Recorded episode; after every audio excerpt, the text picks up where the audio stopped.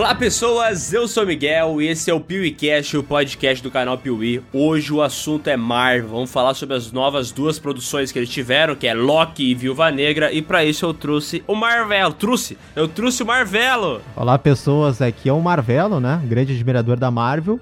E, cara, eu tenho uma prova de que a Marvel opera milagres. Hum, hum. Porque o Bruno não só. É... Porque eu assisti as duas coisas. Exato, aí o Bruno já, já matou a charada. O Marcelo já tá tão em casa que ele simplesmente corta, ele muda o sistema de introdução, entendeu? Porque eu ia entrar aqui e ia falar: é. Olá pessoas, eu sou o Léo e eu trouxe aqui um cara que acreditem se quiserem. Mas ele, que nunca assiste merda nenhuma, oh, dessa oh. vez ele assistiu as duas coisas. As duas coisas. Bruno, tu vai poder gravar um negócio sabendo de tudo que a gente tá falando, cara. Olá, pessoas. Aqui é a variante do Bruno do universo oh, 66 e eu assisti as duas ah, coisas. É por isso que tu assistiu, porque não é o Bruno ah, mesmo, caralho. É. Tan, tan, tan, isso aí. Agora eu saquei! Esse, esse, Bruno aí vai falar mal de Esqueceram de Mim ou não? Não, esse não, porque Esqueceram de Mim ele é perfeito em qualquer dimensão. É isso aí. Bom, é é, e eu trouxe o Sescon, né? Que é um grande cantor aí, vai trazer uma canção pra nós. E a gente vai ouvir juntos aqui, ah, muito felizes. Alegrar um pouquinho da nossa vida. Um, dois, três e. Uh! Hum! Praia. Tô na praia, tá? Caraca. Tô na praia. Caraca!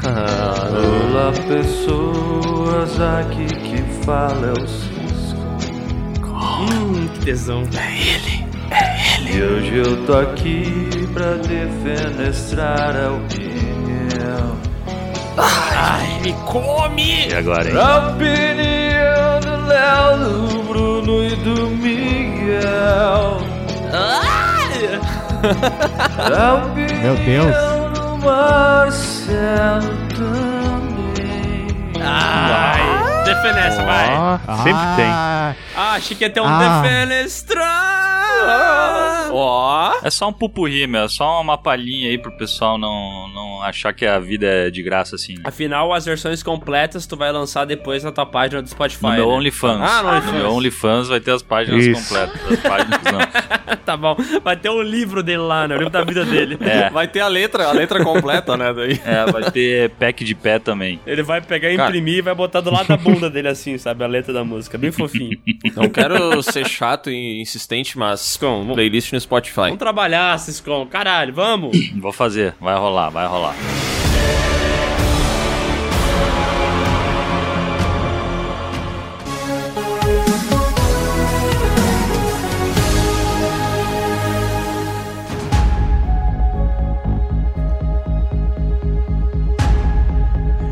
Acho que a gente pode começar o nosso assunto aqui, já que é Marvel a parada, né? É, a gente pode começar com aquilo que a gente gostou mais, eu acho, né?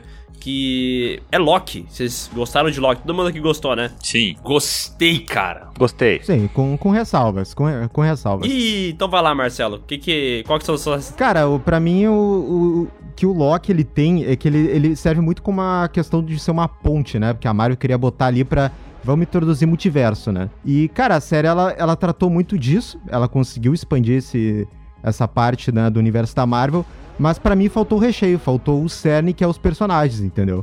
E para mim o Loki, esse Loki ele piorou, tá ligado? Eu achei muito chato. Como assim? Como assim? Muito chato. Cara? Muito chato. Tá, pera, por que que tu achou chato, Marcelo? Só pra eu entender. Ah, eu, eu, eu não gostei no final que ele já tava apaixonadinho virando herói. Aham. Não, isso aí eu não, não gostei do Loki assim. Para mim, cara, eu tava comprando mais Loki jacaré do que ele, velho. ah, não, cara. Ô, oh, vou te falar uma, uma coisa. Caguei pra Loki jacaré que se foda o Loki jacaré. Que isso? Ai, vamos pegar um jacarezinho e vamos botar um chifrinho nele. Ai, ai, foda-se isso aí, tá ligado? É, a, a Marvel faz essas paradas só porque ele sabe que todo mundo, todo mundo vai pegar e vai fazer um print disso aí e botar no Twitter ou no Instagram pra falar depois. Porque, assim, dentro da série, qual que é a importância que o personagem tem? É só pra fazer uma piadinha ou outra que, sinceramente, pra mim, pelo menos, não tem nem tanta graça, assim. É só um negocinho que fica ali no fundo. Uhum. Não perda de tempo. O, não, o Loki serve a mesma coisa. Toda hora ele caindo no chão e jogando cabelinho pra trás pra, pra galera fazer videozinho dele bonitinho. Mesma coisa. Não, mas o, o Loki, na moral, cara, o Loki é feio. Eu não sei quem é que acha esse ator bonito, pra ser sincero. Eu sei que tem uma galera que paga pau pra ele, bota no, no Twitter e tal, esses gifzinhos que tá falando, mas eu acho ele feio mesmo. Cara. Quando ele joga o cabelo pra trás, pra mim ele é só um cara feio jogando o cabelo pra trás. Quando ele faz esse cabelo aí, ele fica igual o Joaquim Fênix no Coringa. Cara, eu acho ele muito elegante, velho. Elegante. Na moral. Ah, Elegante. não. Não, Pô, com esse mas- cabelinho, Léo, não, né? Ah, falou o cara que acha o Pedro Pascal maravilhoso, né? É verdade. Ih, Cara, Ah. nos primeiros episódios, quando ele Essa veste... do Bruno é mais babaca, hein? Quando ele, quando ele, quando ele veste a roupinha lá da. Como é que é o nome da, da, da parada do tempo lá? Como é que é o nome AVT. da Relógio. organização? AVT. TVA, Quando- TVA. Isso aí. Quando ele, quando ele veste o uniforme SBT. da AVT, do SBT ou da Globo, cara, Rede ele é TV. elegante, velho. Ele é bonitinho. Não, da RTV daí perde elegância. Sim, ele põe a mão no bolso pra ficar estiloso. Na Rede TV o cu dele fica verde, né, velho? Que é isso. Ah, cara, que mas programa que era esse do Nelson Rubens? eu acho que era, eles estavam cobrindo o carnaval, né? TV Fama, né? A mina com o cu pintado, né? Tomar no... o cu do Hulk, né, mano? A mulher com o cu pintado vai tomar no cu. Isso é muito bom. Tomar no cu pintado, né, cara? Não, mas vira de costas, De então. costas. Vamos ver de costas. Consegue. Isso. Olha lá. Tá saindo. Opa! Não, mas tu achou que não foram bem trabalhados os personagens, Marcelo? Porque tu falou, ah, faltou recheio ali, faltou os É, personagens. fa- faltou- Tu não gosta da maneira que eles foram trabalhados ou tu não gostou dos personagens? Não, eu, eu gostei, por exemplo, do. Putz, esqueci o, o Owen Wilson, né? Ele fazendo o papel de Owen Wilson, né? Como é que é o nome? Mobius. Cara, vamos, vamos ser sinceros, esse nome é uma sacanagem, né? Owen Wilson, é, pra tu falar tudo errado é muito fácil. né? Owen Wilson. Ah, é ruim, né? É, o Mobius, então eu gostei do Mobius, gostei lá da, da Sylvie, né, que é, que é o- que é uma outra variante do Loki. Eu só não gostei do principal, que, tipo, quando eu comparo, por exemplo, com o que a gente teve com o Falcão lá e a própria Wanda no WandaVision, os personagens tiveram uma mudança muito mais diferente, muito mais legal, sabe, do que o Loki. Tá, mas como é que o Loki não teve uma mudança? Porque se esse é o Loki lá do Vingadores 2012, que é o Loki que matou uma galera em Nova York, é o, o Loki porra louca, o bicho malvado, e ele tá mudando, ele tá virando outra parada, como é que não mudou? Não, mas não mudou mesmo, concordo com o Marcelo. Porque ele já tinha, ele já teve a redenção dele ali no último Vingadores. Vai falar, ah, mas não era o mesmo. Sim, meu, mas é que, tipo, a gente já teve essa visão dele, o que se arrependeu e tal, que ele morre lá pro Thanos. Então ele tá meio que nessa mesma pegada do que morreu, sabe? Uhum. Não, mas aí que se é o mesmo personagem, eu acho que faz sentido ele aprender a mesma coisa, mesmo que seja de uma forma diferente. E, e ele aprender isso porque ele se apaixona por uma variante dele mesmo, esse antro de amor próprio, pra mim, foi uma parada muito, muito foda, velho. Cara, esse lance dele se apaixonar por ele mesmo me lembrou muito daquele filme que a gente comentou em algum podcast, que o cara é filho dele com ele mesmo. Como é que é o nome daquele filme? O ah, predestinado. o predestinado. É. Uhum. Meu louco. Mas acho que o Marcelo não gostou porque não tinha a variante brasileira dele, o DJ Alok, né? Ah, Nossa. Duas horas pensando nesse momento, né, Bruno? É, ele tava pensando o dia inteiro hoje, falou, vou mandar essa aí, nego vai Eu amar. fiquei na dúvida entre essa e a, e a do Faustão assistindo e vendo. Ô, Alok, meu! É. Mas foi bom ter usado as duas aí, porque vai que, né? Uma merda. Não, eu, eu, eu, eu me perdia muito mais nessa série, tipo, eu gosto, eu gosto muito dos dois primeiros episódios que mostra muito a... é, como funciona aquela AVT lá, toda aquela coisa dos procedimentos, como é que é ter os videozinhos de instrução, né, com aquela pegada retrô com futurista.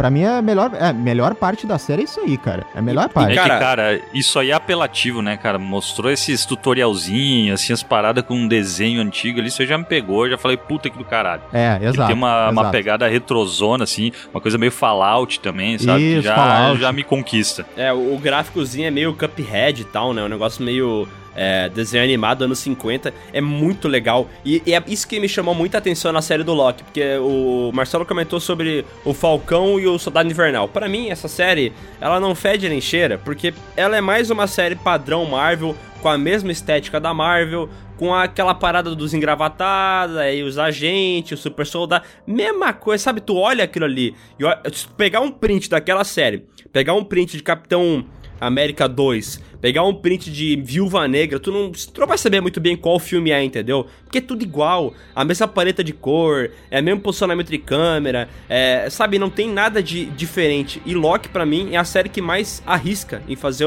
uma coisa diferente, em ter uma identidade própria. E isso me encantou demais, cara. Fiquei muito animado, porque eu falei, pô, finalmente os caras vão fazer uma parada um pouquinho diferente. Eu também acho, cara. Eu curti. O que eu curti dessa série é essa pegada de volta pro futuro, sabe? Das linhas do tempo e as coisas que acontecem. Eu achei a trama muito legal. Eu, eu concordo em partes com o Marcelo ali que o personagem talvez não seja tão relevante por não ter um, uma criação, uma história, nada por trás, mas eu acho que o grande triunfo da série é toda essa complexidade de linhas do tempo ali. Eu acho que isso aí é que prende o, o espectador. É, e negócio de viagem no tempo é uma parada que chama muita atenção, né? É um conceito muito foda de pegar voltar, ver as paradas de uma forma diferente e tal. Eu acho isso muito legal. E, e ainda sobre construção de personagem, pô, eu acho, pra mim, que a evolução do Loki por mais que seja parecida com a do, do Loki dos, dos filmes, né? Na série ela aconteceu da mesma maneira, por outros motivos, mas aconteceu.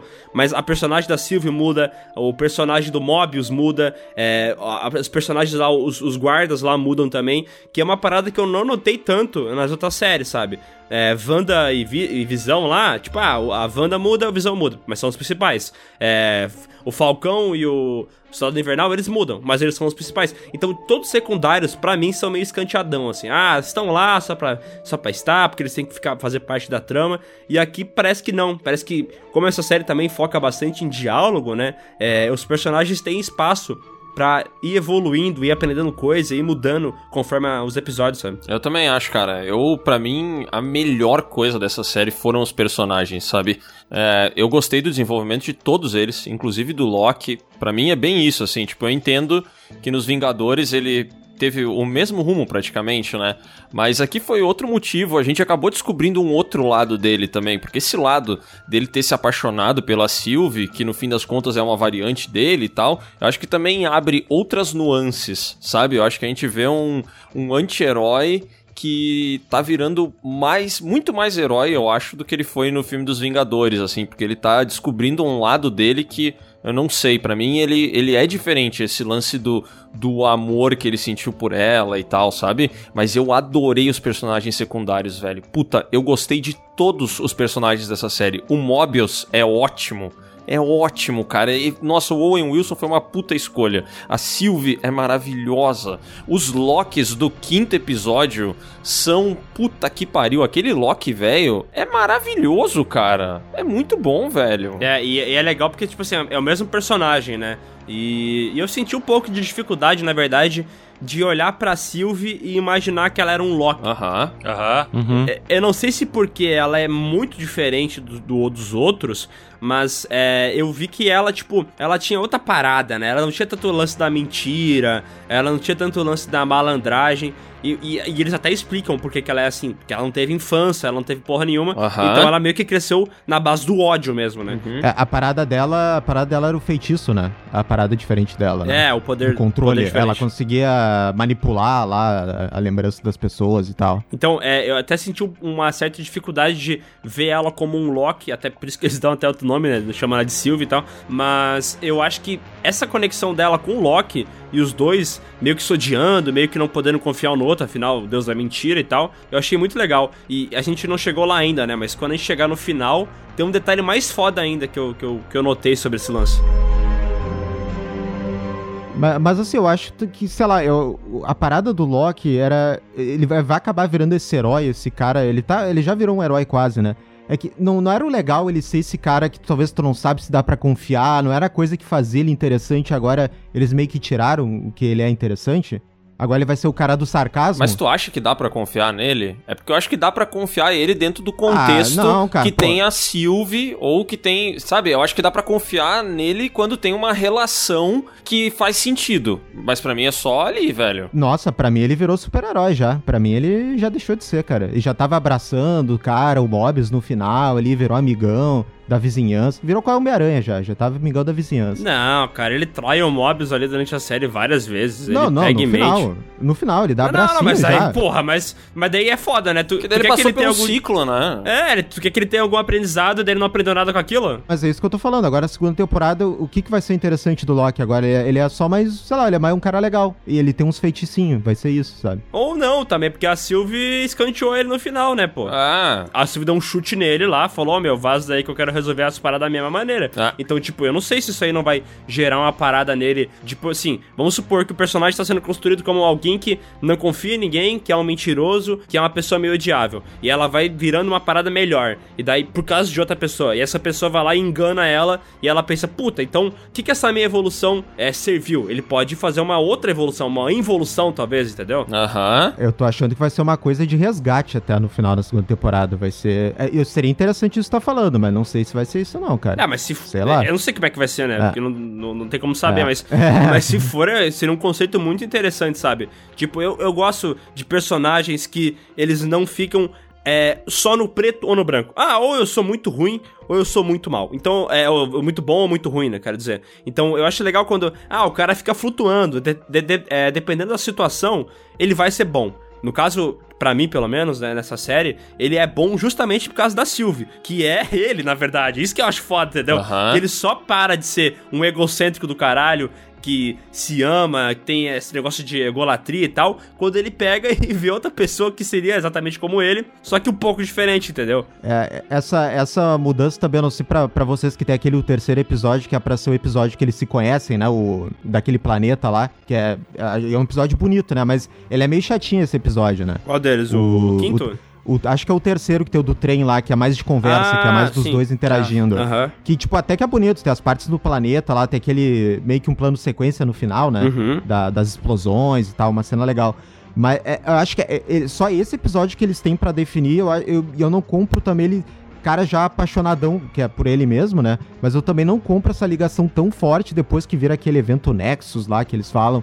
Eu não consigo comprar essa ligação tão forte dos dois também. Ah, de eles fazerem um Não consigo. maior evento já é, o registrado. maior evento. É, eu falei, cara, é. vocês se conheceram há um dia, velho. Ah, não, o, lan- Tá o- o louco, lance meu. do maior evento, tá, beleza, pode ser, Ah, pode ser meio, meio babacão, assim. Mas eu vou dizer que esse casal, é, Sylvie e Loki, eu não sei vocês, mas pra mim, pelo menos, funcionou. Parece que tem química pra caralho, assim. Eu não sei se é por causa dos atores, se é por causa da situação, se é porque é um bagulho meio bizarro, mas a química dos dois, pra mim, fu- funciona muito bem, cara. Eu achei muito legal. Chipó? Chipó, então? Chipó? Chipei demais. Ai, não foi nem um pouco cringe, então. Não, não, não, Nem um nada pouco cringe. Ai, é super, super tudo.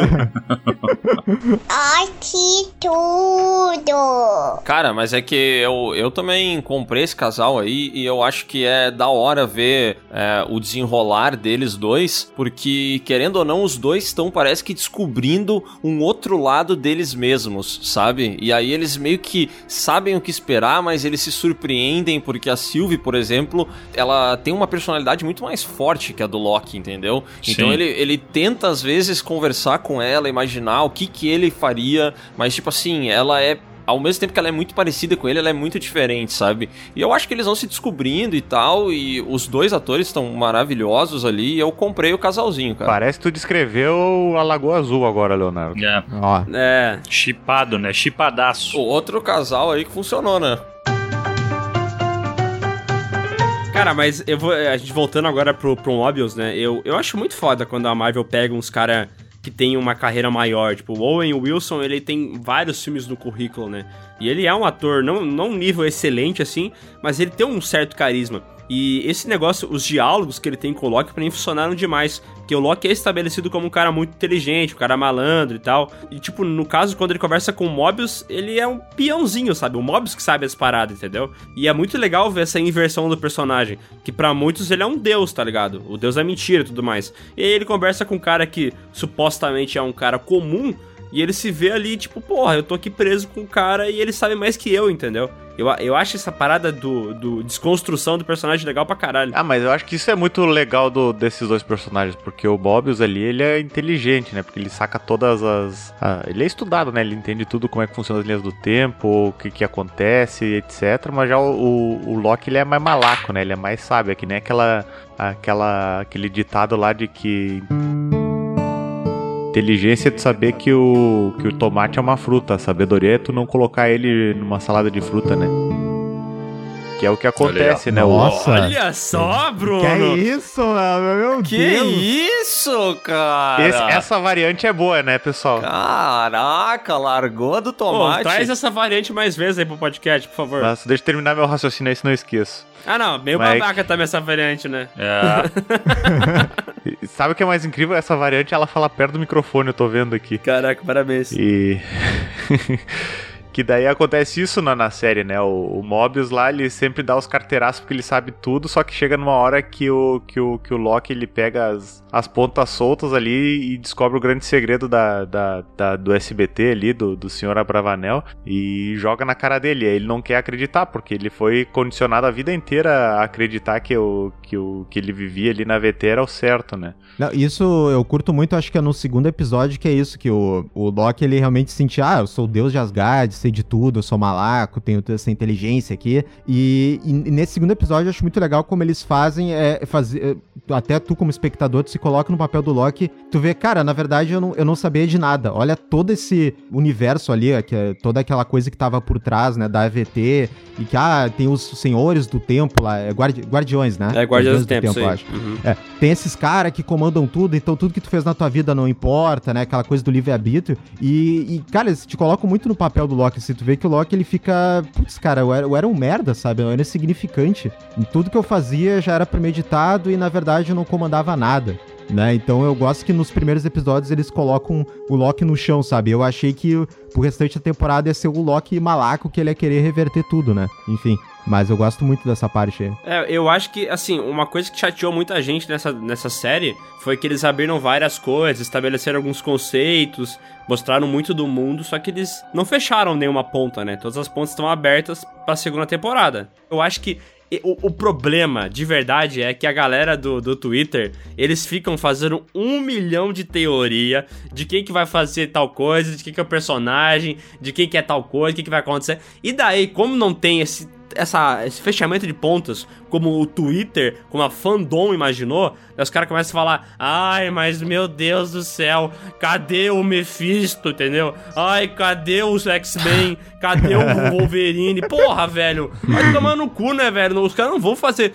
tudo isso aí numa temporada só, entendeu? O último episódio foi pra esse fandom, na verdade, né? A, a Disney fez isso, na verdade. A Marvel deu o último episódio pra eles, na verdade. Por quê? Por quê? Sim, porque eles, eles revelaram, o, digamos, o próximo grande vilão e o cara ficou explicando por 20 minutos toda a trama da história. Cara, mas não te convenceu esse ator falando? Não, me convenceu. eu Só achei chato pra caralho 20 minutos um cara conversando sentado numa mesa. Só isso. Cara, eu juro por Deus que eu não achei chato. Eu prefiro mil vezes um cara falando por 20 minutos e se esse cara me convencer na atuação e o texto for bom, do que uma cena de ação genérica como eles colocam em várias produções da Marvel. Que me entregue um texto então, entendeu? Que seja minimamente interessante, que eu fique instigado pra saber como é que isso aconteceu naquele futuro, por que, que as paradas rolaram. Me fala isso então, eu prefiro de verdade. Essa parada que tu tá falando de ficar instigado, eu acho que é o que me moveu a assistir toda essa série animado, sabe? Porque, tipo assim, cara, eu queria saber como é que funcionava a AVT, eu queria saber o que, que tava rolando no universo, eu queria saber quem era Sylvie, quem era aquele outro Loki, eu queria saber quem são aqueles outros Locks, de onde eles vêm, eu quero saber quem é o cara do último episódio. Tipo assim, ela é uma série que vai te alimentando e ela vai expandindo um universo que a gente ainda não. um lado do universo da Marvel que a gente ainda não conhece, sabe? E foi uma parada que eu lembro que as outras séries, porra, cara, foi foda de acompanhar, velho. Foi foda, porque eu não quero saber cadê o Mephisto. Eu não quero saber se os X-Men estão ali, entendeu?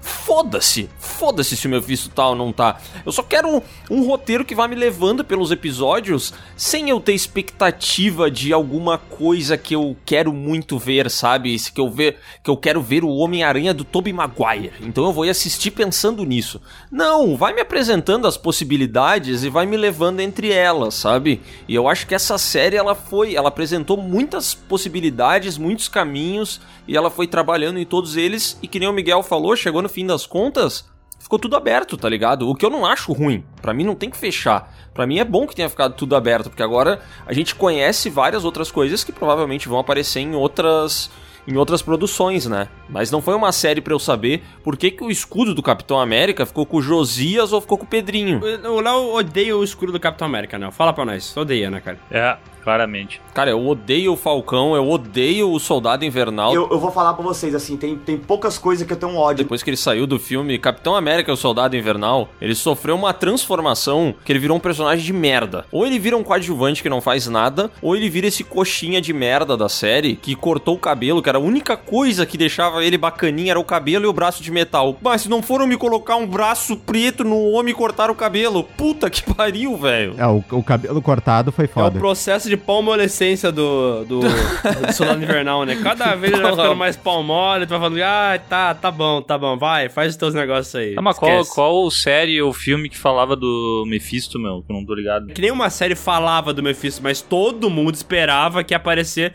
lá naquela WandaVision lá. Que ia ter o vilão, era o Mephisto. Daí o Twitter inteiro fazia um print. E daí a série ainda, filha da puta pra caralho, instigava as pessoas porque colocava uma piadinha do Mephisto no meio dela, entendeu? Uhum, entendi. Não, o- mas é que assim, a- a- o, o Loki ele também teve. Era pra saber quem era o cara por trás de tudo, né? Então tinha muita gente apostando no Kang, que é uma variante do Kang, mas não é o Kang o Conquistador que aparece no final.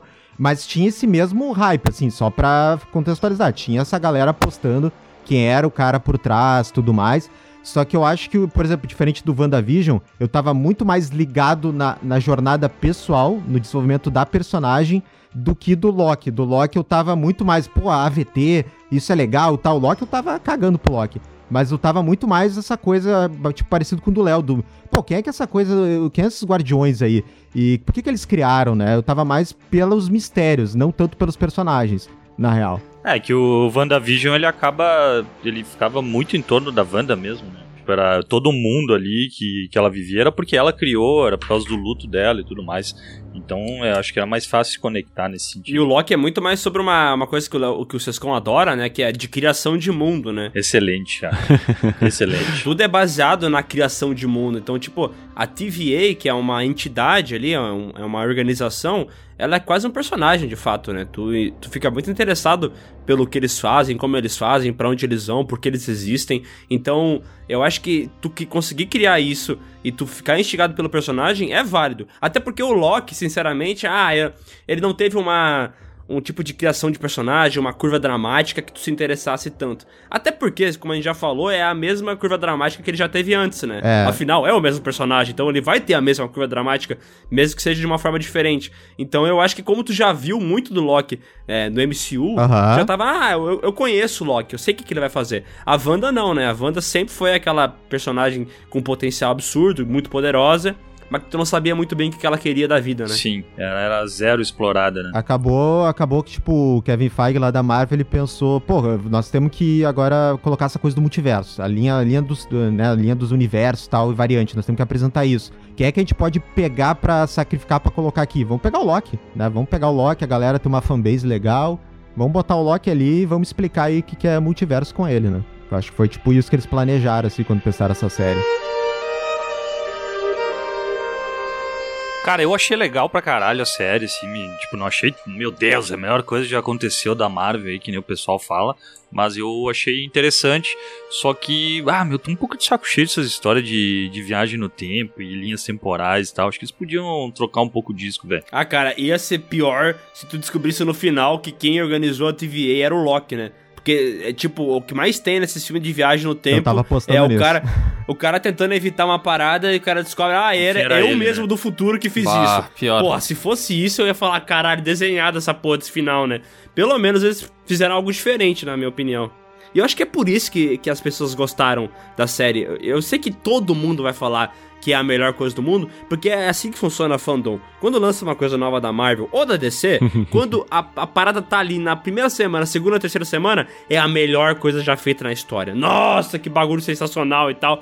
Só que eles falam isso desde Viúva Negra, desde Loki, até, sei lá, Thor 2, entendeu? Os caras se empolgam muito É fácil. de toda semana, Então- o, melhor, o Uhum. melhor filme da Marvel da semana que a gente fala. É, mas é, Sim. tipo assim, pra mim, Liga da Justiça. É, também Liga da Justiça entra nessa também. pra mim, o, o, o Loki é tão mais legal e eu fiquei tão empolgado que justamente eu senti algo diferente. Eu senti que quem tava fazendo essa parada tava tentando fazer uma parada não tão igual a tudo que a gente já viu. É, até, até vi uma parada que é interessante e tal, não é sensacional, mas é só, é só bacana de ver, que cada episódio tem uma cor é, predominante, né? E essa, cada cor é de uma joia do infinito. Aham. Daí eles, eles tiveram um puta cuidado com fotografia, tá ligado? Muito bonita os aí. enquadramentos e tal. E, e eu gosto de ver esse esmero, entendeu? Eu gosto de ver uma parada que, que não é só aquela câmera lateralizada que eles usam em tudo que é filme sempre, sabe? Sim. É, eu, eu acho que a parte, a parte mais legal realmente é a TVA ali, isso aqui eu gostaria de ter visto mais, assim, no funcionamento, sabe? Como é É, que a galera vive lá, como é que é o dia a dia, assim. exato. Tipo, eles dão umas pinceladas, alguma coisa, mas eu queria ver mais disso. Lembra quando tinha o bagulho das missões lá que parecia que o Loki ia fazer missão e tal, até pelos trailers e tudo mais? Um episódio. Um episódio disso. O resto, vamos, vamos focar na Sylvie aqui na vingança dela. É, Foi tipo isso. Ah, mas depois vai ter a série da TVA, né? Que vai ser só sobre É, e- isso. mas é, uma outra coisa que você falou que eu achei muito legal também, que é o cuidado, a, a trilha sonora, eu gostei bastante dessa série. Puta, aquela, aquela musiquinha do tema Boa. inicial ali, da intro, muito legal, velho. Não, e, e, tipo, é, boa. como é tudo tão antiquado assim, eu fui ver, eu comecei a ouvir um, um pouco da trilha e tal, ouvi ela e, cara, eles usaram a parada, eu tenho quase certeza que eles usaram, mas que se chama o Teremin, que se chama. É, não- apareceu uma Uhum. vez no Big Jeremia é russo, né? Tá ligado? Aquele que o cara fica com a mãozinha, o Sheldon uma vez um Sim, jogo. ele faz um barulho tipo assim, ó. Isso, é isso. Ca- Caralho, Sescon, como é que tu fez isso? Eu não posso mostrar porque eu vou Vocês ter que tirar a contêm um roupa. tereminha ali.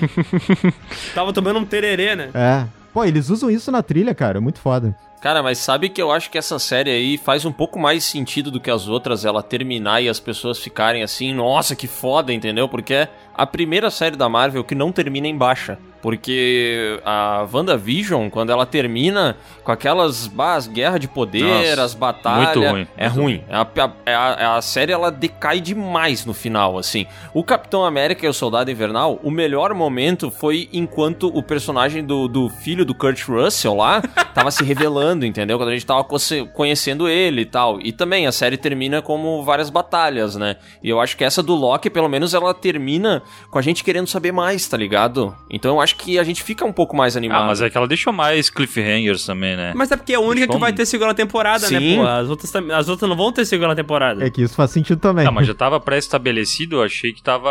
que era tipo, ah, vamos ver como é que vai. Mas já tem no último episódio. É, o último episódio é todo gancho e aparece lá, Loki Tem uma, não, tem return. uma tela não, lá, não, né? não, não, não, eu entendi, mas eu achei que todas as séries era tipo, vamos ver como é que vai se a gente, pra Ah. ver se a gente vai fazer uma segunda temporada ou não. Não, não, não, não. Eu acho que a. É, elas, elas foram feitas pra ser tipo um, um filme é, é, dividido em tantos episódios. Eles não tinham essa concepção de fazer segunda temporada, era só fechar a parada mesmo. É tipo, se fosse o mundo dos quadrinhos, é um quadrinho extra pra te entender a história do personagem pra ir pra saga principal, que vai ser, por exemplo, o da Wanda, Ah, vai ser o do Doutor, do Doutor Bisonho lá. E o Capitão América vai ser o Capitão América 4 lá. entendeu? Doutor Bisonho. seria bom o Doutor Bisonho, né? Esse herói seria maravilhoso. Doutor Bisonho é ótimo, velho. É, eu chamo ele assim. Isso é uma falta de respeito muito grande. Ou tem mais alguma coisa de algum episódio que vocês querem falar aí? Alguma parada? Ah, não, e do, do Kang aí, meu, eu não sou um grande. Eu não sou um grande entendedor, mas quando eu, eu, eu via o Kang mais nas histórias do Quarteto Fantástico, cara. Ele não tinha uma ligação com o Reed Richards Uhum. também? Não tem um lance assim? Sim, acho que ele era meio que a contraparte dele, uma versão, uma variante. Ele do- é tipo, como se fosse uma, varia, uma variante dele, né? É. Não tinha sim, isso. sim, é que agora me fugiu. Não sei se ele é tipo pai ou filho do Reed Richards. É uma coisa assim. Então, pra mim, eu sempre, achei, eu sempre achei ele muito muito dentro do universo ali do quarteto mesmo. Então, pra mim, foi meio esquisito assim, saber que era ele. Apesar de que, cara, visualmente não tem nada a ver, né, até então. Uhum. Não, é que esse é que esse é para ser, não é o Kang, esse aí é para ser, ele é, ele é um Kang, mas um variante dele, que são os Kangs tem várias versões, né? Então esse aí, ele é tipo o que se chama que é aquele que permanece, que apareceu nos quadrinhos, ele é tipo um veinho e tal. Uhum. E eles juntaram também com o Imortus, que eles, ele também tem aquela roupa ali e tal, que é uma outra variante. Eles juntaram dois Kangs nesse personagem aí, tá ligado? Aham. Então é pra ser um Kang mais, tipo, um Kang já no final da vida, um cara já de saco cheio, tudo mais, sabe? Então ele só tá dando uma ponte ali pra vir o Kang o Conquistador que aparece no, na estátua lá do, do Planeta dos Macacos, final do Planeta dos Macacos que ele aparece lá. Mas eles abriram um precedente muito, muito bom, né, Pra eles, né? Tipo, Nos quadrinhos ninguém nunca morre de verdade. Ali, cara, vai ter alguma variante. Uhum. Ah, não, que morreram uma variante. Sempre vão poder resgatar alguém, velho. É, isso aí é até um pouco preguiçosinho pra pensar, né? Que daqui a pouco vai começar a voltar uma galera. Uhum. Ah, a viúva negra! Pô, mas isso aqui é uma, tem uma variante dela que tá viva, né, pô? Ah, não, mas tem uma variante do Homem de Ferro que é um cara gordo, careca de meia idade. aí volta o cara. Aí volta o Jeff Bezos, né? Vem sendo entregue por um drone, né? Montadinho no drone. Ah, eu espero que eles não transformem isso numa parada que tira o peso das mortes, né? Uma É. bengala, né? É, porra, eles não podem fazer isso, né? A gente, o cara morreu, a gente tem que sentir a dor ali, não dá pra virar essas palhaçadas, tá ligado? Eles já fizeram isso no, no Ultimato com a Gamorra, né? É, fizeram. Já fizeram isso, já fizeram isso. Então, Ah, e se fizer isso com o Tony Stark, puta, vai ser uma cachorragem. Ah, mas não faz. Cara, não sei, não sei. Robert Downey Jr. é muito caro, meu. Cara, mas daqui a pouco o Robert Downey Jr. não emplaca mais porra nenhuma na vida dele, foi meter aquela merda Volta a ser daquele alcoólatra. Dolittle, é, ele começa a falar assim, mano, não consigo fazer nada direito. Aí chega ele lá com 65 anos, 70 anos, ele fala, ô, mas a Marvel pagava tão bem, né, cara? Porra. tá precisando comprar um iate novo. Cara, daqui a uns 10 anos eu não duvido que ele reapareça, mas eu acho que é uma ponta, sabe? Vai ser um negócio, uma participação especial, assim. Tipo o que eu espero que o Tobey Maguire faça. Sim, sim, sim. É verdade, a galera tá achando que o Tobey Maguire vai voltar pra ser o principal, né, velho? Não, acho que não. É, e a outra coisa que também abriu dessa coisa das variantes que a gente descobriu no Loki, e da coisa do Aranha Verso, que a galera tá achando que aí vai vir os outros Hom- Homens-Aranhas que a gente já viu no cinema, pode ter também que as outras variantes do Tom Holland sejam com o rosto do Tom Holland. Ah, não, daí eu choro. E, e só um detalhe, né, sobre Loki ainda, que tinha a variante do Loki lá, aquele Vote for Loki, presidente lá, você lembra do, do final do mundo lá? Aham. Eu achei que ele ia ser super explorado e ele morre rapidão, né, mano? Perde a mão e Também tal. achei. Ah, rapaz. Tem É. várias imagens de divulgação com ele e tal. Aham, e ele tá ali só pra morrer, né? Só pra, sei lá. Essa é a Marvel. Agora, esse episódio é foda, né? Eu acho demais. Esse episódio é muito legal, cara. O Loki velho, ele é foda, né, mano? Tu vê que, mesmo velhinho ali, mesmo com um uniforme muito do patético, quando ele tá no final, ele usando todo o poder dele, ele consegue passar uma imponência muito foda, né? Tu, tu fala, putz, esse bicho é poderoso pra caralho. E é muito fanservice, né, meu? A roupinha e tal, tudo pra agradar a galera. É o, o episódio da referência, né? Ah, Você viu a referência aqui? Você viu a referência nessa cena? Sim, aquela hora que aparece um monte de Loki pra tu pausar e falar, ah, você não viu aqui que tinha o gato de botas Loki. Ah, mas assim, tá, é o. Beleza, é o episódio de referência, mas tem roteiro, tem os personagens dialogando entre eles, o diálogo é engraçado pra caramba, tem umas tiradinhas massa. Muito. Pô, é bem construído, pô. É isso que pra, pra mim, se vai ter um monte de referência, pode ter, eu foda-se a referência, caguei. Tipo, eu assisto. Não vou pausar pra é, ver, eu não né? vou pausar. Eu, eu assisto aquele filme lá do Jogador Número 1 e eu tô nem aí pra aquele filme. Também. Porque eu sei que tem um monte de referência, mas foda-se. Mas se ele tivesse uma parada que fosse um diálogo legal, um roteiro legal, eu ia falar, caraca, que filme legal. E pra mim, Loki, esse episódio aí, esse quinto episódio, ele tem isso. Ele tem o diálogo. Então pra mim é bom. Cara, o, inclusive o arco do Loki velho ali, e daqueles Lokis que eles têm pouco tempo de tela, sabe? Mas eu acho tão legal olhar pra eles e enxergar a personalidade do Loki naqueles personagens, entendeu? Que eles têm o lance, tipo assim, porra, tu tá maluco, foda-se. Eles têm essa leveza, eles têm a malemolência e ao mesmo tempo tu vê que eles têm o lance da mentira e tal. Mas assim, chegou na hora do aperto, meu. Os caras eles vão lá e eles também meio que acabam se compadecendo com a causa, sabe? Pô, eu gostei demais desse episódio, velho. Eu gostei do, do velho, porque o velho ele, muito tem, ele tem um arco, ele conta, né? ele- Aham. do passado dele, que ele tinha desistido e tal. Ele falou: ah, foda essa merda aqui, não aguento mais. E daí no final ele volta pra. Meu, é o arco do personagem. Um personagem que apareceu num episódio. É. E ele teve um arco de transformação pra mim. Ah, o, o molequinho lá, ele aparece pouco. Mas ele chega e fala: ah, eu matei o Thor. Aí todo mundo fica quieto, olha pra ele e tu fala. Gente já fica imaginando, né? Caralho, velho, ele consegue introduzir todo esse negócio de tu pensar sobre o personagem. O outro lá, que é mais escanteado lá, que não aparece direito, mas ele vai lá e trai todo mundo, sabe? Que é uma característica clássica do Loki. Eu acho muito legal isso aí, velho. Muito legal mesmo. Tem do Jacaré também, quando ele fala que né, vai rezar pela alma deles também, né? É- Jacaré, É, o jacaré. o jacaré fala, é. Cara, mas você, vocês acharam o jacaré ruim? É porque assim, pra mim o jacaré tanto fez como tanto faz. Pra mim tá, tá ok ali, entendeu? Não, eu, eu gostei, cara. Eu, eu gostei. Pra mim tá legal, velho. Não, eu gostei do, do Loki Jacaré. Como eu falei, eu gostei mais do que o Loki principal. E eu queria já a série do, do Loki Jacaré. Ah, o Marcelo tem que chinelhar, né, cara? Não, eu queria. Tem eu, que, o Marcelo não consegue, velho. Ele não consegue. eu queria. Não, eu sou, eu sou o Marvelo, cara. Eu sou o Marvelo, calma aí. Marvelo, Marvelo, Marvelo. Não, eu ia finalizar dizendo que eu gostei tanto que eu queria a série do Loki Jacaré com o sapo Thor que aparece de easter egg lá. Aham. Eu queria a série dos dois, entendeu? Ah, tá o cara que pausou as coisas então, né, Marcelo? Porque eu não sabia desse sapo Só Loki aí. pra zoar, né, Marcelo? Não, mas ele tava no vasinho ali, ele fica batendo. Eu falei, caraca, o sapo Thor. O, o Marcelo é aquele cara que faz o, aqueles vídeos assistir Loki em 0.25 e você não vai saber o que eu vi. Não, não, não faço isso. não, é que ele tava ali, ele tá, pô, é que ele apareceu. Enfim, pra, pra mim ficou claro ali. Era o da. da o, era o sapinho na terra, não era? Isso, quando ele- a, a câmera vai baixando e vai pro esconderijo. É, É, quando eles estão fazendo aquela transição. é, É. tá lá o sapo Thor. Eu, eu vi também, eu vi. Eu, não- eu não achei ruim. Eu não achei ruim o, o Jacaré Loki aí. Eu falei no início do podcast que, que tanto faz a parada. Não é que eu achei ruim. É só porque eles compartilharam tanto esse negócio e botaram tantas vezes a fotinho do, do Jacaré Loki como se fosse uma puta coisa na série. Assim, uma- um negócio com um super acontecimento e é só uma piadinha qualquer, É velho. melhor, é melhor que o Loki presidente lá, que botaram no treino não fez porra nenhuma. Esse Loki jacaré faz mais coisa. Tá bom, Marcelo. Aham, Cláudia, senta lá. Ponto pro Marcelo, ponto pro Marcelo, gente. Vai lá, vamos lá. Uh! Marcelo, qual a tua nota pra essa série aí? Ah, acho que um. Acho que um 7 tá bom. 7 tá legal. Ó, ô, louco, hein? Tá bom, tá bom. Chinelhou, chinelhou, mas essa nota foi boa. Pra mim vai 8. Eu acho que merece um 8. Também vou de 8. Ah, eu dou um, te, um 7 Eu vou de também. 8 também. Eu vou dar um 3, eu achei que ele ia falar. Eu vou dar um Dou teco. um teco também. um teco.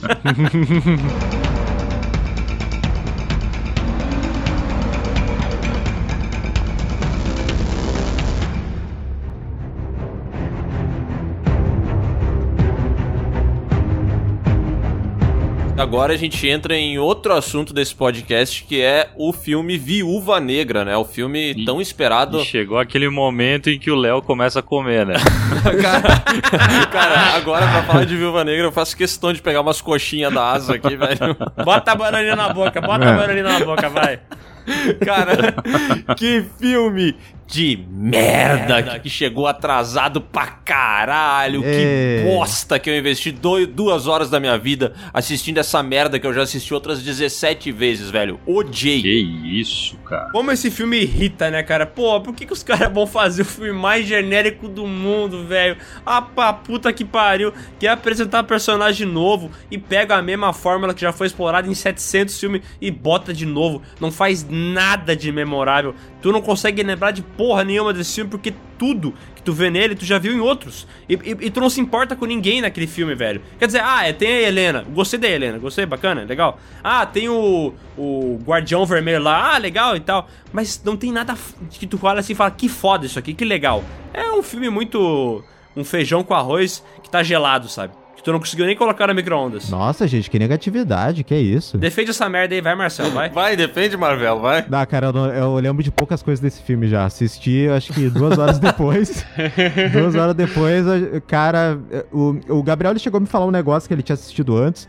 E eu tinha acabado de assistir. Ele até falou assim: Cara, tu lembra o nome do vilão? Eu tinha acabado de assistir o filme. E eu falei: Não lembro. Como é que é? Drugovic lá, Kravchenko? Driscor, Driscor, Dris, Driscor, Draskor, sei lá. Shevchenko. Petkovic. É, podia ser Petkovic, sei lá. É muito, muito errado. Ó, Petkovic. Seria legal se fosse Petkovic, né? Agora ele pegou Não, é, pegou pesado mesmo. Você é. Não, e, tipo, não é o problema, tipo, que é um nome estrangeiro e tal. É porque realmente é horrível esse vilão aí. É uma merda esse vilão. Eu não lembrava. Ele repete na parada do vilão engravatado malvado, né, cara? Que já teve. Tantas vezes na Marvel. Meu Deus, cara. Eu, quando eu lembro do WandaVision, daquele agente lá da Shield ou da espada, sei lá como é que era o nome da, da parada, e ele é super malvado. Ai, porque eu vou matar essas criancinhas? Cara, que bagulho patético, pelo amor de Deus. Tem o do jaqueta, ama- o jaqueta amarela do Homem-Formiga É, também. Quando não tá com a jaqueta amarela, tá de terno. Ele tá de terno. E tem o do Homem de Ferro 1 também. É, É, o- um cara de terno também. Ô, Badaia. Mas o cara, o Viva Negra, pra mim, ele é uma versão muito piorada do Soldado Invernal, lá, o Isso Capitão aí. América, o Soldado Invernal. Isso aí. Ele Hum. tem um- uma- um roteiro muito parecido, assim, uma estrutura, mas ele é pior em tudo, cara. Ele consegue ser pior em tudo. Eu perdi duas horas da minha vida também. Acho que foi uma decisão muito errada assistir esse filme. Deveria ter brunado esse filme e não ter o- assistido. Bom, mas nesse caso, o Brunar seria assistir o filme, porque o Bruno viu, né? Ah, mas o Bruno meio meia. Não, mas é que foi essa variante que viu. A outra não viu. E aí, variante do Bruno que viu o filme, gostou? Cara, assim, ó, esse filme daria um ótimo filme do Street Pá, quando o Fighter. cara começa assim, né? Eu não vi. Cara, o que, que eu vou te falar? Não, é que assim, ó, pelo que vocês estavam me falando, eu achei que esse filme ia ser bem pior do que ele foi, tá? Ó, Mas assim, eu não conheço muito personagem nos quadrinhos, mas o que eu vi desse filme, eu achei que ele poderia ser um excelente filme do Street Fighter. Porque toda essa construção aí das viúvas negras, do, do, do, do Drogovic ali, como é que é o nome do, do russo? Petkovic. Do Petkovic é igual é o Bison faz com as Psycho Dolls dele lá, que ele pega as, as minas, que é só mulher, tira a memória e transforma elas numas máquinas de matar, sabe? caraca, é igual mesmo. Caralho, velho. Como é que tu trouxe essa informação? Tu é muito bom, Bruno. Dreykov é o nome do Caraca, vilão. que variante é essa, É a hein? variante jogador Street Fighter. Pior, velho, é igual o plano do Bison, mano. Bisonho, né, Do cara? Bisonho. É o Dr. Bizonho aí, Seu ó. bizonho. O multiverso aí. Mas eu vou falar um negócio que vai fazer o Marcelo ficar muito Lá feliz, vem, cara. vamos, vai, Mas vem. esse, eu achei esse filme brega. Aê, finalmente. filme bem brega, cara. Ele é, eu acho que é diferente do Liga da Justiça, mas eu achei, cara, o visual lá do, como é que é o Taskmaster. Master, cara, é horroroso, O Jiraiya, cara. né? O Giban. Ele O Giban. parece, parece um Tokusatsu. filme do G.I. Joe, cara. Sabe? Nossa, contos, É o tu G.I. Joe. adivinhou, velho. Cara, tu usou um termo maravilhoso, G.I. Joe, cara. Como o G.I. Joe define bem essa porra desse filme, cara? É É um igualzinho, velho. Joe, E é um personagem que ele tem o lance da imitação também, né? De, do- dos golpes e tal. Cara, isso é praticamente não, não é utilizado, velho, sabe? Tem umas referenciazinhas de, ai, ele faz o movimento do Pantera Negra, nossa, que legal. ele usa um escudo. Ah, para. Não, eu vou, eu vou- ser Marvelo agora. Vou ser Marvelo. Eu vou, eu vou falar uma coisa boa desse filme. Hum. É, eu gostei. Pra mim, a intro desse filme, eu realmente achei que esse filme ia ser bom por causa da introdução, antes dos créditos. A introdução é legal. Cara, a introdução ela tem um clima bem legal, assim, da, da dinâmica das duas irmãs, ah, ali daquela família que tu vê que tem algo estranho e com poucos diálogos. Não parece que ele realmente vai ser de espionagem o filme, cara. É, Aham. Parece, velho. Então, e aí, tipo, mostra eles aí, eles, ah, nós temos que fugir. Aí tem aquela cena deles com o carro, assim, passando por coisas é, americanas, assim, eles passando por um estádio de beisebol e tal. Eu falei, caraca, velho, olha, coisa contemplativa, que filme, né, com história e tal. Uhum. E aí vai pro Smell Like Teen Spirit do Nirvana com, com as pessoas sendo sequestradas lá, tráfico de criança. Ah, vai pra. Aí. Uma versão que toca no Zafari. A versão do Zafari do Smell Like Teen Spirit. Ah, Cara, Cara, o que mais me irritou foi justamente isso aí. Porque eu acreditei, por um motivo, eu não sei porque também que eu faço isso comigo mesmo, né? Mas eu acreditei que esse filme ia ser tipo um Missão Impossível, um Atômica, que ele ia ser um filme de espionagem, tá ligado? Que ele ia passar uma missão que teve na vida da Viúva Negra, que ela se fudeu pra caralho, pé no chão, que ela teve que usar de muita luta, técnica e tal, mostrando a evolução dela como personagem, que nós ia ter algum arco dela, é, quando ela tava ali, sei lá, com seus 22 anos, tendo que fazer uma missão muito foda, que ia ter essa construção da personagem da Viúva Negra, que nós ia ver como é que ela virou a poderosa que Ah, o consegue treinamento, Miguel. bater. Uhum. É, o treinamento, caralho. Aquela buceta que aparece na música do Nirvana lá, aquele monte de imagem lá que aparece. Eu queria ver aquele filme ali estendido, entendeu? Não nos créditos, caralho. E ele, e ele pega algumas coisas, tipo, ele podia ser um filme do James Bond, de investigação, de espionagem, não sei o quê. Só que eles pegam o preguiçoso lá, o cara que aparece com as coisas que ela precisa. Aham. Do nada. Da- O cara, ah, preciso de um helicóptero. Ah, beleza, eu consegui um helicóptero aqui. Preciso de um trailer na puta que pariu. O cara aparece, cara, o cara do nada. É pra. Ela precisa de um, de um negócio ali, É. o cara vai lá e consegue. parece, não, não- parece videogame, né? Parece videogame. É? É, ele parece o Hello Stranger lá do Resident Evil 4, né, cara? Uhum. Não, isso aqui, o Hello Stranger tinha um puta visual legal, né? Tu olhava e falava, ah, que personagem interessante. Esse cara aí, mano, esse cara poderia estar trabalhando no supermercado, velho. Ele podia ser vendedor dessas lojas da Chili Beans, entendeu? Mano, ele não tem nada assim que tu olha e fala, nossa, que personagem instigante que lá agora. Não, o cara ok, assim, um cara normal. É, o que eles tentaram fazer ali, acho que ele, ele tentava ser engraçado umas cenas, não sei se vocês repararam, né? Quando ele fala com a, com a Viúva Negra. não reparei. É, é, ele, ele tenta ser engraçado. É que ele- eu acho que eles tentaram fazer tipo aqueles ah, os, os coadjuvantes do Homem-Formiga, que eu acho que funcionam, né? Eles são engraçados. Mas aqui eles tentaram fazer tipo um cara meio cômico, assim, sabe? Mas não, não rolou, esse cara. Alguém já jogou Metal entendeu? Gear 4? Não, quatro não. Não. Eu. Lembra aquele traficante de armas que usava um terno e tinha um macaco? Sim, irado, irado. Não é foda pra caralho? Não é a mesma coisa desse É. filme aqui? É a mesma profissão, o mesmo jeito de agir e tal. Que que não... Lá naquele game conseguiram fazer um personagem legal pra caralho, velho. E aqui nesse filme não, o cara que tu não tá nem aí pra ele. Não, e esse cara aí, esse amigo dela, É, tem todo esse lance, né? Dela, porra, vou, vou, re- vou reencontrar a minha família, entre aspas. E ela vai, vive as aventuras. E entre as aventuras ela encontra esse cara, esse traficante de coisas, né? Que começa a Como é que trazer. é o nome dele? É o Noia, o Noia. Ele usa droga e rouba os outros. É isso, ele leva pra ela as paradas. O Zé Noia. Este elemento vagabundo. Cara, e chega no final do filme e ela reconhece que ele, na verdade, é um amigo, cara. Porque tudo que ela viveu mostrou Ah. isso. Nossa, cara, que ruim, velho. Como é ruim o momento em que ela fala assim, tipo, sei lá, ela bate no ombrinho dele e fala, nossa, mas tu é. Tu é meu amigo, cara. Tu é meu amigo de verdade. Nossa, que ruim, cara. Eu achei muito ruim, velho. Sabe que, sabe que eu acho que eles queriam dar a entender que esse cara era o Taskmaster, tá ligado? Que ele era o vilão. Até porque eu lembro que quando lançou pôster de filme, trailer e tal, eu vi uma galera comentando no Twitter, ah, por que que estão dando atenção pra esse cara aqui? Será que ele que é o vilão e tal? Eu acho que eles tinham, cara, uma ideia assim muito É. lá dentro, assim, muito underground, assim. Cara, vamos tentar brincar com a cabeça das pessoas de que talvez ele seja o vilão.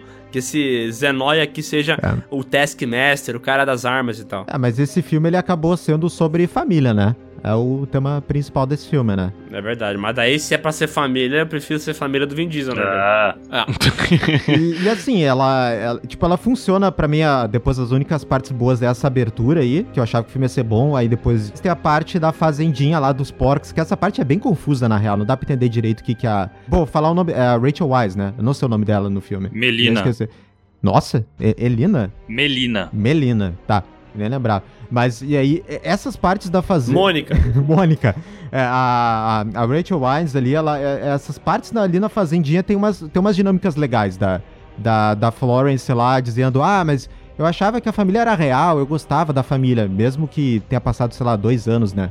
Mas essas partes foram legais, pelo menos. Mas depois o resto aí já, já tá meio É dizendo. que a Florence Pugh é uma puta atriz boa pra caramba, Muito, né, velho? muito. Tem isso? Então quando eles mandam ela, ela É. fazer aquele diálogo lá, pô, pra mim foi real, né? Tipo, ah, pode ser que não seja real pra vocês, e vocês tinham que fingir, mas pra mim foi real. Eu acho muito legal porque ela convence pra caralho. Por isso que pra mim, a Helena aí foi a melhor coisa do filme, porque ela é uma personagem que tem um arco ali dramático. Pra mim, ela tem algum tipo de aprendizado, sabe? Ela mudou. É, e enquanto a Viúva Negra, ela parece que começou de um jeito e terminou de outro, é, do mesmo jeito.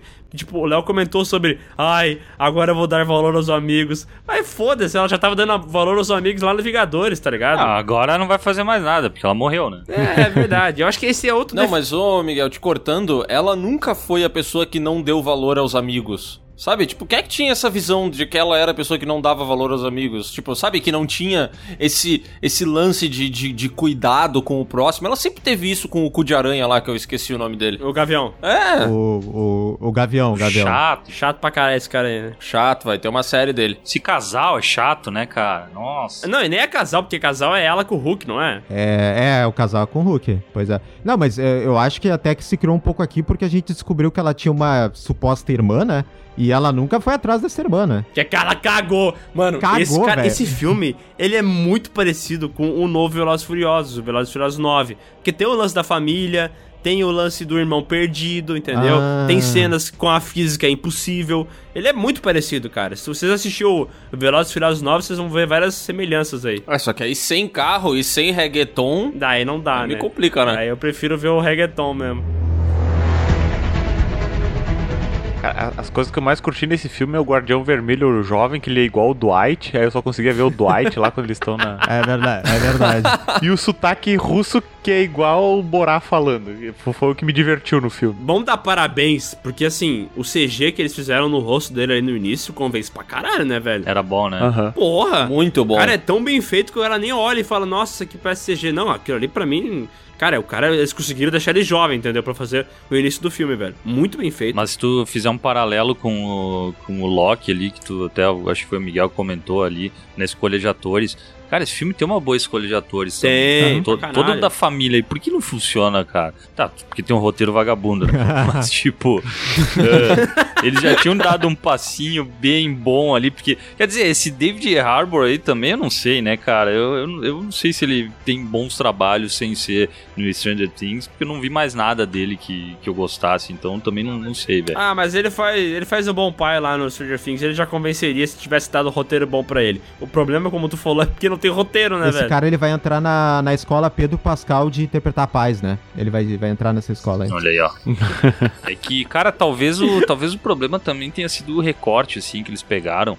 Eu acho que pegaram um período, assim, que é zero interessante, que ali, depois dos eventos lá do, do Guerra Civil e tal. Cara, eu queria ver como é que foi antes, sabe? Tipo, isso que a gente tava falando, o treinamento dela, tudo que ela fez, as missões. Tipo, podiam ter pego toda essa história e ter colocado pra antes. Não, não aquele, porque é um, é um período tão curtinho, assim, entre o Guerra Civil e o. Ou então que ela revisitasse essas paradas que até hoje acontecem. Tipo assim, que ela, beleza, ela viveu a infância dela naquilo, mas ela volta Uhum. e o foco é, sei lá, uma espionagem, tentando, sabe, procurar essa mutreta que tá rolando até hoje, essas garotas que estão sendo aliciadas ali, tá ligado? Sim. Mas sabe, Aham. por, sabe por que isso não acontece? Porque não tem origem, porque não tem essas paradas legais que a gente tá falando de missão e tal. Porque a Marvel tá cagando pra Viúva Negra.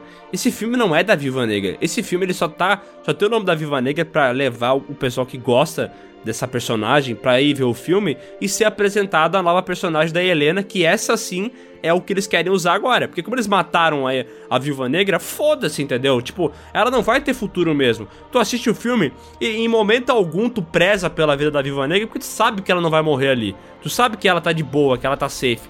Tu sabe que ninguém vai morrer ali. Então tu só vê o filme por ver, tá ligado? Uma, uma coisa que eu achei bizarro, assim, é. Depois que eu falei daquela introdução lá, é como, tipo, às vezes é muito jogado, é muito rápido, às vezes é confuso as paradas.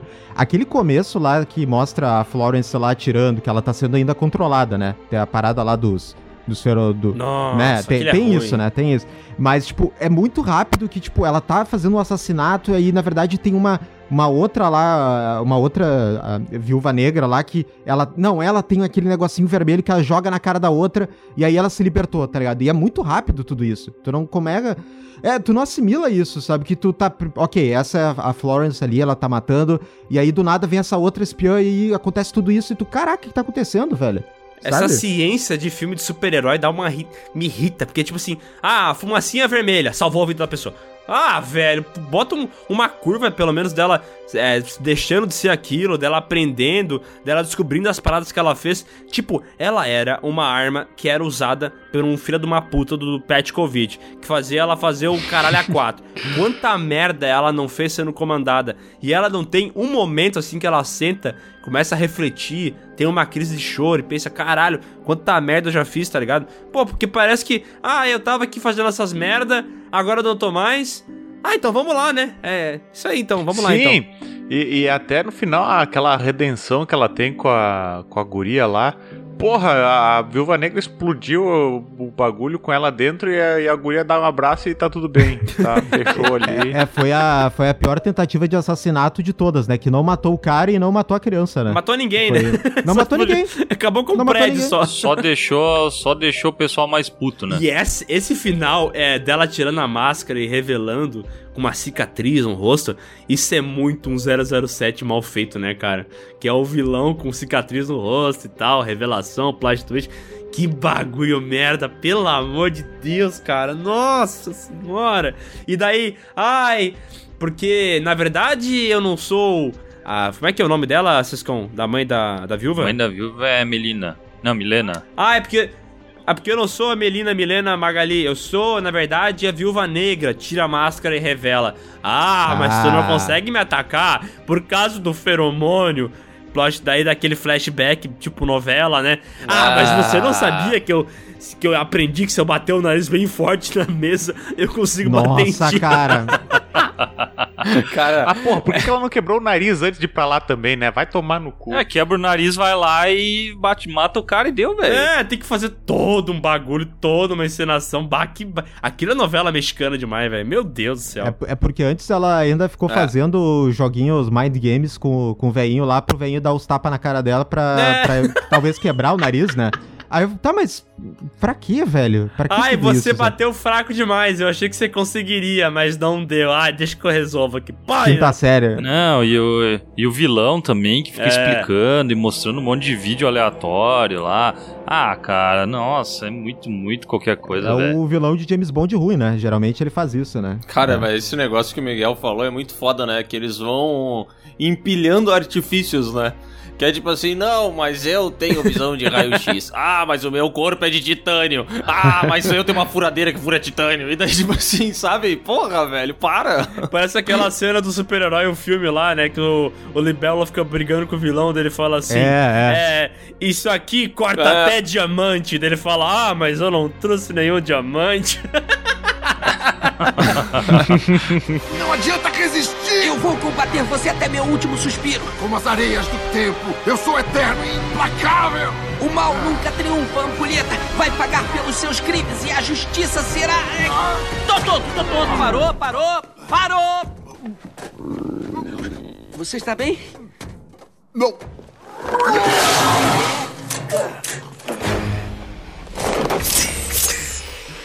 Lâminas de titânio cortam até diamante.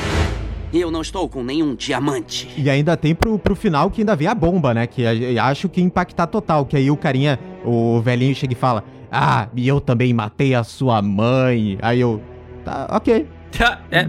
Ok, tá. Tá bom, então. Porra, mas que dúvida, né? O cara trata as mulheres que nem um cavalo, tanto que tem aquela guria lá que, que quebra a perna, ele pega e sacrifica ela de uma hora pra outra. Parece que foi criado na, na fazenda. Não, e a Viúva Negra nunca falou nada, assim, ao longo dos outros filmes. Nunca teve nada, coisa do passado dela. Ah, eu sempre quis saber da minha mãe, não sei. Cara, sabe? Cara, olha só que bizarro. A, a Viúva Negra, durante toda a saga eh, da Marvel no cinema, ela fala sobre o treinamento dela.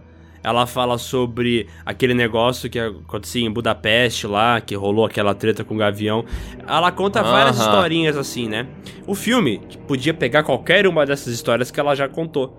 Mas eles pegam uma outra história que ela nunca nem citou. e pegam e exploram isso e tu não tem ligação nenhuma com essa situação, entendeu? Porque foda-se pra ti. É mesmo? É! Foda-se! E, e realmente, quando tu, tu pensa assim, né, dessa maneira, pega esse filme e encaixa ele na linha temporal e segue o resto de, de todas as produções que foram feitas. Cara, essa mina não comentou nunca desse bando de filho da puta que ela chama de família, caralho. Ela não lembrou dessa galera, porque ali o filme dá a entender que, cara, mudou a vida dela, que ela entendeu. Essa experiência que ela viveu fez ela entender que ela precisa se reconectar com os amigos dela, que ela precisa voltar, entendeu? Que ela, pô, tem que, tem que ser uma pessoa diferente, entendeu? E ela nunca lembrou desses arrombados, velho? Porra, não, né? É, é, cara, é- eu odeio quando acontece isso de parente perdido. Porque no Uncharted 4 isso acontece também, né? Porque o, o Drake, ele nunca cita um irmão que ele teve. Mas aí o irmão é introduzido e tal, e ele convence tanto no jeito que é escrito na história, como é que eles reescrevem esse retcon que foi dado, né? Que, e, a- e principalmente a relação que ele tem com o irmão dele no jogo, convence tanto que tu deixa passar batido, entendeu? Porque por mais que seja uma safadeza, foi uma safadeza bem executada, entendeu? O problema pra mim disso aqui é que uma safadeza ainda é ruim, entendeu? Tu não tem apreço pelo, pelo que tá rolando. E daí tu fica com uma sensação muito ruim quando termina o filme, entendeu? Ainda mais com aquele final, porque depois ela morre no futuro lá no, no Vingadores Ultimato. E depois o pós-créditos tem uma ceninha dela se despedindo da irmã, com o túmulo lá. Daí aparece a mina lá do Thunderbolts dando uma tossida, espirrando, sei lá. Puta, bagulho deslocado pra caralho, sabe? E uma coisa que eu tinha visto até na época do. Quando tava dando. Só tinha um trailer, depois veio uma, um- uma porrada de trailer de Viúva Negra, né? Mas eu, eu lembro que eu vi aquelas cenas do terceiro ato ali das coisas explodindo, as pessoas voando, né? E aí eu pensei assim, putz, cara, acho que eu já não vou gostar desse terceiro ato, né? E aí não gostei nem um pouco aqui, tanto pelo, pela ação, assim, que eu acho que é desconexa pra um filme de Viúva Negra, essa coisa dos É. caras voando e metralhando. Não funciona, e, né? Sei lá. É, parecia que eu tava vendo o tipo de filme, cara. Eu ia achar muito massa se fosse, tipo, um final do tipo do Identidade é os caras lutando dentro de uma casa e pulando telhado, sabe? Eu ia achar muito mais legal. Cara, o filme da, da- dessa querida tinha que ser um, um Born da personagem, entendeu? É. Se fosse isso, se tivesse uma, uma batalha mais atômica, se tivesse uma parada mais realista e tal, ela apanhando, ela sentindo dor e tal, eles até ensaiam isso, tem uma hora que aparece as costas dela cheias de roxo e tal. Beleza, mostra isso, mas depois, mano, ela tá voando. ela tá voando, velho. Ela tá voandinho, cara. Cara, É. não dá, é muito. Cara, é... minha suspensão de descrença não aguenta isso aí, velho. É um filme sem peso, né, cara? Não tem peso dramático nenhum nas coisas que acontecem. Essa mina, ela passou pra gente durante anos a gente ouviu ela contar sobre como a vida dela foi foda, entendeu? E a gente sempre é, construiu essa personagem junto com a Scarlett Johansson de uma mulher que, cara, ela passou por umas paradas muito fodas e, velho, isso construiu ela, entendeu? Ela se tornou essa mulher foda que consegue, sem poder, estar junto com, com toda aquele, aquela outra galera, porque ela passou por muita coisa foda, entendeu? E aí vem o filme e não mostra nada disso, cara. e aí depois ainda vem o Sescom e me manda uma foto da tatuagem que ela tem nas costas horrorosa, cara. Parece a minha, velho. Porn Tattoo. São tatuagens pornográficas.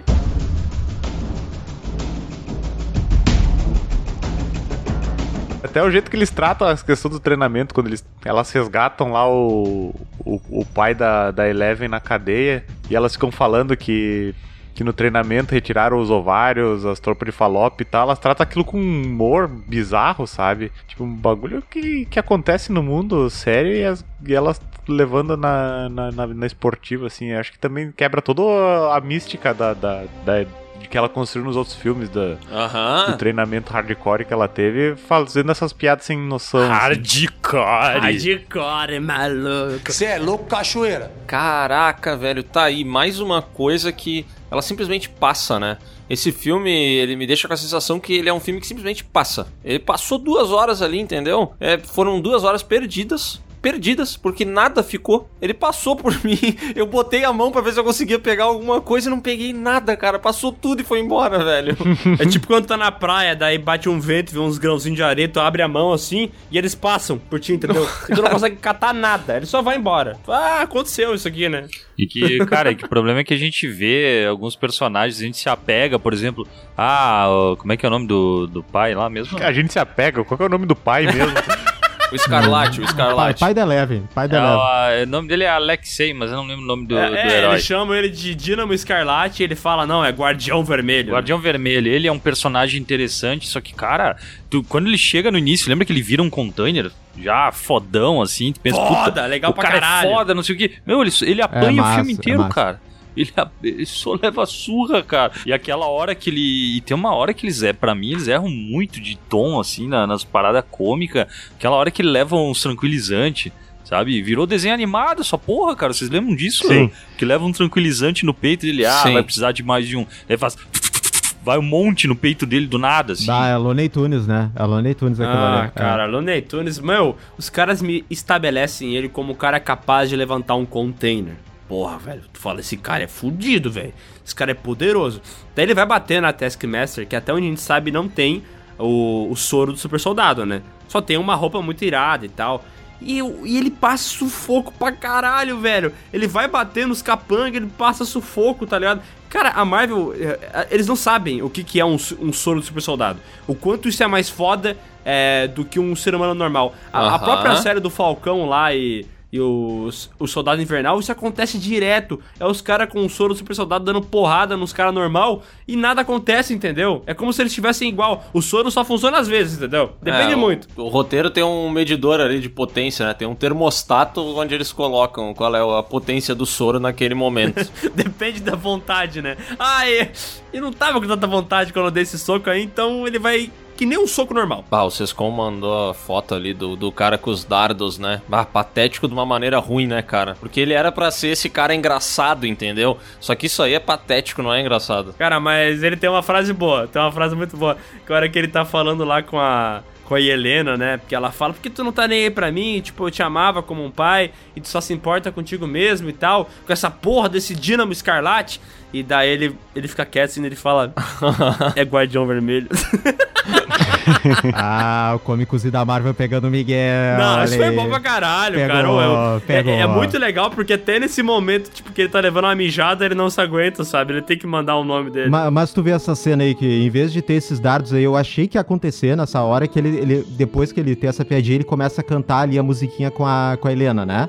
Ele começa a cantar ali com ela, uma cena legal. Bye, bye, Miss American, American Pie. Pie. Ó, Sescom, É. fica a dica aí, hein? Uhum. No futuro podcast. E, e o final ali pro refrão é, é na hora que eu morrer, né? Aí, cara, imagina que massa se ali ele tivesse. Ele termina de cantar, toma um tiro, mata o guardião. O guardião, ia falar dourado, porque tem da DC. Mas mata ali o, o pai da Eleven. E aí isso ia ficar pior pro vilão, tá ligado? O vilão ia ficar mais ameaçador porque ele acabou de matar o pai da Eleven ali. Mas não pode, porque ele vai Ah. aparecer na próxima série da Marvel, que ele vai ser o Thunderbolt. Ah, é que ele ninguém tá morre na Marvel, junto. né? Não tem consequência, é, É, verdade. cara. É, é verdade. Eu que queria uma cena boa, né? Infelizmente. É, não, É. não vai ser nesse filme que tu vai ver. É, não vai ser mesmo. Eu queria, eu queria uma ameaça. É, não ia dar mesmo. Não consegue, né? Cara, esse filme, pra mim, ele não é, assim, mal executado, tipo assim, quando tu leva em consideração os aspectos técnicos dele. Tipo assim, a fotografia é, é genérica, mas ela funciona. A atuação podia ser melhor, mas ela não estraga. Assim, é tudo mais ou menos um feijão com arroz. Só que, pra mim, ele me deixa muito irritado por ser justamente a mesma parada que a gente já viu em outros 25 filmes da Marvel, entendeu? É de novo a formulazinha da Marvel, os caras repetem isso toda hora. E pra mim, pelo menos, já não, eu já não aguento mais. Eu sei que vai ter um monte de, de Marvete, molecada que é fã e tal. Isso, do Miguel, fandom. isso. que vai curtir. Porque os caras vão gostar, vão falar, nossa, adorei e tal. Mas eu que curto ver uma parada diferente, como eu vi em Loki, cara, quando eu fui ver esse, esse Viúva Negra, vi a mesma coisa de sempre. E é por isso que ele ficou pior. Porque daí eu consigo comparar com outra coisa que a Marvel também fez, entendeu? E aí, pra mim, o Viúva Negra só fica pior ainda quando eu penso nisso. Cara, Viúva Negra talvez seja um bom filme pra quem gosta da Marvel, mas eu acho muito difícil que ele seja um bom filme pra quem gosta de cinema, velho. Na moral, depois da gente ter visto 252 filmes da Marvel, não dá pra assistir isso aqui de novo, cara. Não dá. No dia que eu assisti Viúva Negra, eu tava indo assistir um, um filme que o Miguel tá me falando pra assistir já faz um tempo. Ah, como é que é o nome daquele filme lá, Miguel? Do plot twist? Ah, o Coração Satânico. Coração Satânico, exatamente. Um filme que já faz um tempo que eu quero assistir. Eu ia assistir ele nessa noite. E daí eu falei assim: não, mas pô, vamos gravar, né? Deixa eu já garantir o Viúva Negra aqui. Cara. Que sensação de merda, velho. Nossa, foi uma das piores experiências que eu já tive com o filme da Marvel, porque eu, eu senti o tempo escorrendo Caraca, pelas minhas mãos. Mas, Marcelo, a gente já assistiu isso 20 vezes, cara. Não dá pra assistir 21 vezes e achar que tá bom, velho. Não dá, cara. Mas é a Fórmula Marvel, ele- Léo. Tem que gostar, Tá, mas cara. a mesma Marvel Fórmula também faz outras paradas, velho. A mesma Marvel também consegue sair, entendeu? Eles fizeram o Thor 1 e o Thor 2, mas depois eles fizeram o Thor 3. E o Thor 3 deu certo, funcionou, entendeu? É bom, é bom pra Tem que caralho. evoluir, cara. Não dá pra gente assistir a mesma coisa e aceitar a parada e ainda dizer que é muito bom. Cara, quem é que pode ter a cara de pau de dizer que isso aqui é muito bom, velho? É um- isso aqui é um cu. Isso aqui é um cu que estão tentando fazer a gente engolir depois. Que isso, cara. Um cu, um cu. Ai, eu vou morrer! Ah! Que deselegante. Ô, louco, rapaz. Cara, que ódio desse. Cara, eu odiei. Mãe, não é que mãe, eu não vem me gostei. buscar, vem me buscar que o Léo tá louco, mãe. Mãe, mãe! Mãe, esse rolê terminou do jeito que eu não imaginava. Sabe que eu lembrei do moleque do grupo do Piuí falando que ele ia ir no. Do Johnny, falando que ele ia ir no cinema assistir Viúva Negra com uma camiseta do Coringa. Olha o que cara transgressor, velho. Tem noção disso? Pô, esse não, esse aí é transgressor, cara. Esse aí é, é brabo. Ele não tem medo de morrer, né, cara? Não, não tem. Não, não tem. Não.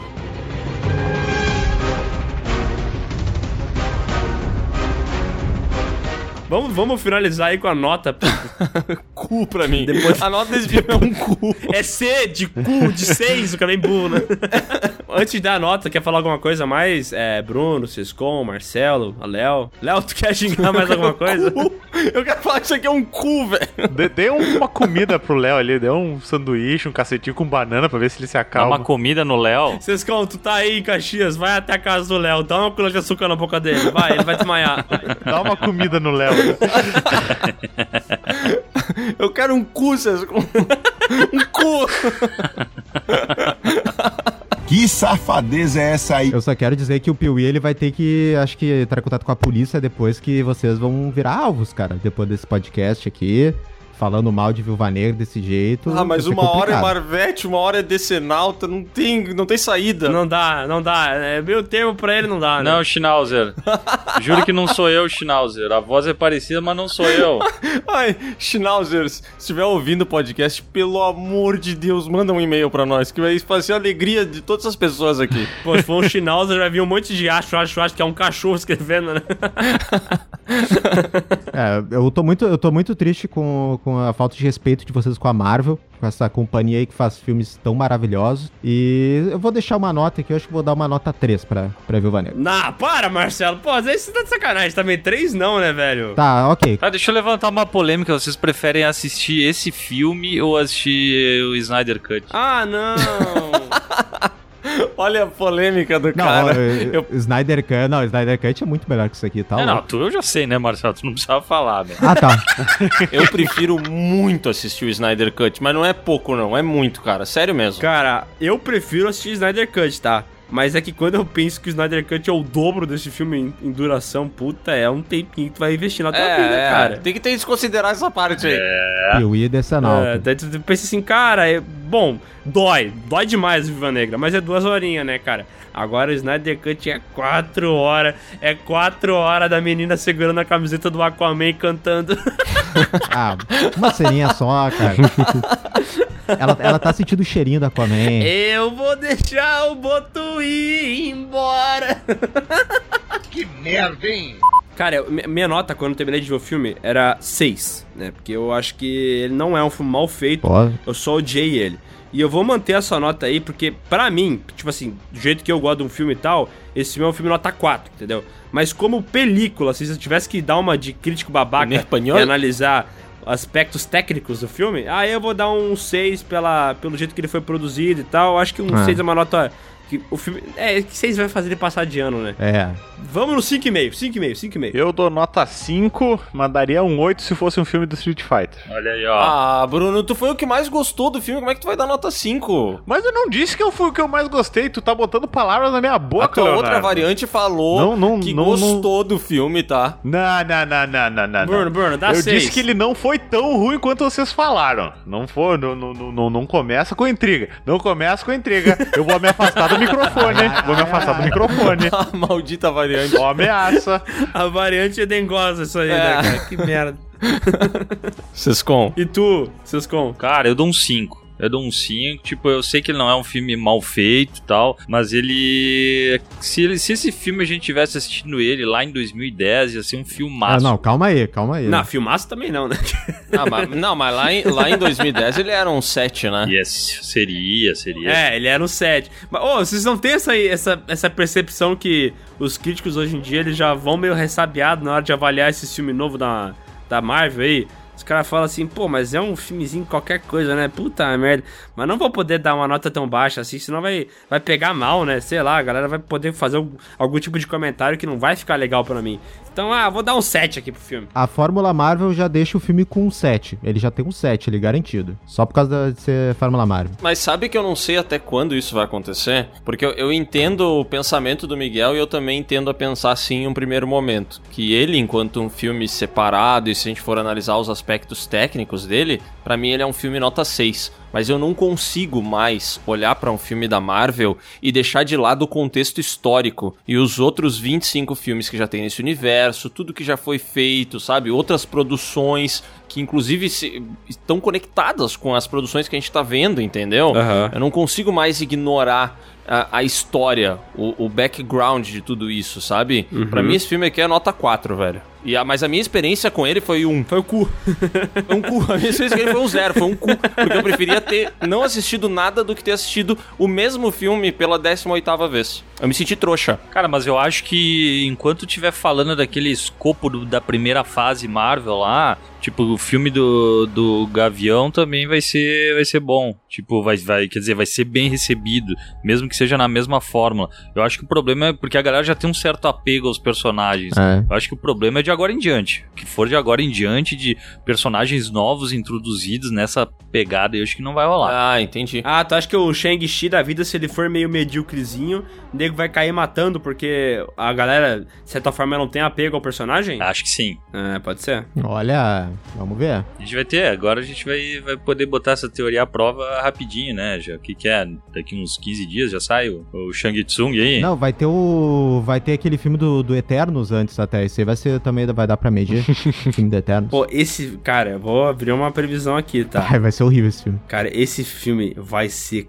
qualquer merda. velho. Esse filme ele vai ser uma parada que não vai empolgar ninguém. Pode ter certeza, ó, pode ter certeza não, porque daí vai parecer que eu sou o cara que prevê o futuro. Mas eu aposto que esse filme vai ser fraco. Os Eternos? É. Será? Não sei. Expectativa minha é nada. Então, o que entregar. Ah, Esse podcast aqui, ele é muito louco, cara, porque a gente conseguiu falar de duas coisas da Marvel e a percepção que eu tenho delas duas ficou muito diferente, cara. Nossa, eu achei que Viúva Negra realmente é. É uma mistura de pedido de desculpa com. Assim, precisamos introduzir essa nova personagem aqui, simbora. Vamos fazer um feijãozinho com arroz, que nem o Miguel disse, esse feijão com arroz ele tá frio, ele não tem bife, entendeu? E, cara, a gente já tá comendo feijão com arroz há 15 dias, velho. Não dá mais, tá ligado? E o Loki, por outro lado, eu acho que ele tenta expandir, introduzir uns novos personagens de uma maneira diferente, entendeu? E dá certo. Então, sei lá. Sejam mais Loki, isso que quer dizer? Ah, sejam menos cu, né, velho? Parem de fazer a mesma coisa, cara, na moral. Stop fazer filme cu, chega! Eu não- se, se tiver mais um filme cu da Marvel, pro Léo vir aqui e falar 58 vezes a palavra cu, eu não sei. Eu acho que talvez ele vai falecer. Eu não sei se ele vai aguentar. Cara, eu não suporto. Ninguém aguenta tanto cu assim, né? Ma- Mas, assim, ó, se, se for pra fazer um cuzão desse de novo, então faz um cu que dura uma hora e 25. Eh, Sabe, diminui. Faz um diminui. cozinho, né? É, Cozinho. faz um cozinho, entendeu? Não faz um cuzão desse, velho. Bom, se o filme vai ser um cu, que seja um cozinho pelo menos, né? Não vai me fazer um cuzão arrombado, que daí não vai dar. Ai.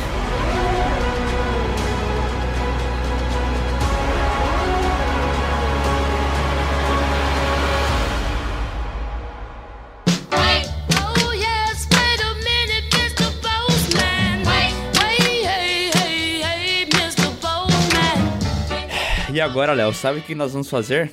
Vamos ler e-mails da nossa excelentíssima audiência. Exatamente. Já quero começar aqui com um e-mail que fala sobre o assunto do podcast anterior. O título do e-mail é PWC 107 Nossas tretas com clientes e empresas. Oxi. Oi, guris, tudo bem? Me chamo Victoria, ou Vitória. Tenho 21 anos e moro em Bagé. Rio Grande do Sul, piá! Baixe! Eu, como vocês, trabalho em agência de publicidade e me identifiquei horrores com os casos mencionados no podcast. Eu sou da coordenação de mídia, faço encaixes diretamente com as afiliadas das emissoras aqui no Rio Grande do Sul.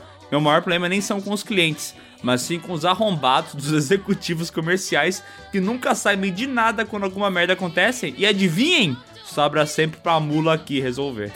Cara, a gente nem falou muito sobre isso, né? Mas essa área de mídia é uma treta desgraçada. Tem negociação de desconto o tempo inteiro. Sabe aquele lance que a gente falou que a gente odeia do desconto? Aham. As emissoras de TV, todas do Brasil inteiro, elas têm o que eles chamam de preço tabela, né? Aham. E o preço tabela, ele existe pra nada. Pra nada, cara. É pra tu chorar e ver até onde tu chega. Porque o preço tabela, ele não é respeitado de maneira nenhuma, entendeu? Ele é aquela história mesmo. Vamos jogar um preço e depois a gente negocia pra ver o que a gente consegue fazer. Exatamente, cara. E olha só que loucura, agora eu lembrei de uma história que aconteceu com que não tinha a ver com emissora, mas tinha a ver com produção gráfica, né?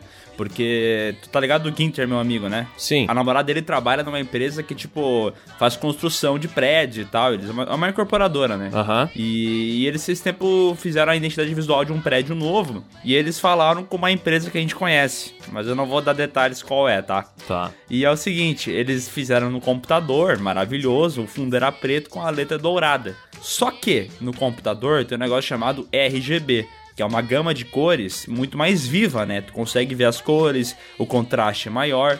Só que quando tu pega o mesmo RGB e imprime, ele se transforma em CMYK, que é uma que é uma gama de cores muito mais baixa. Então, a mesma leitura que tu tem no, no, no- computador, na tela do computador, não vai ser a leitura que tu vai ter no impresso, né? Aham, nunca. E o que aconteceu é que na reunião, essa namorada do Ginter falou assim: Cara, vocês têm certeza que isso aqui vai dar leitura? E o pessoal falou: Não, pode deixar, isso aqui vai ficar maravilhoso. Bom, o resultado foi: imprimiram a parada, instalaram no prédio inteiro. E nenhum morador conseguia entender o que as placas significavam, porque tu não consegue ler, tá ligado? Caraca, velho, eu não posso acreditar nisso. E esse lance do dourado é muito curioso, né? Porque é a cor mais filha da puta que tem pra se fazer em impressão.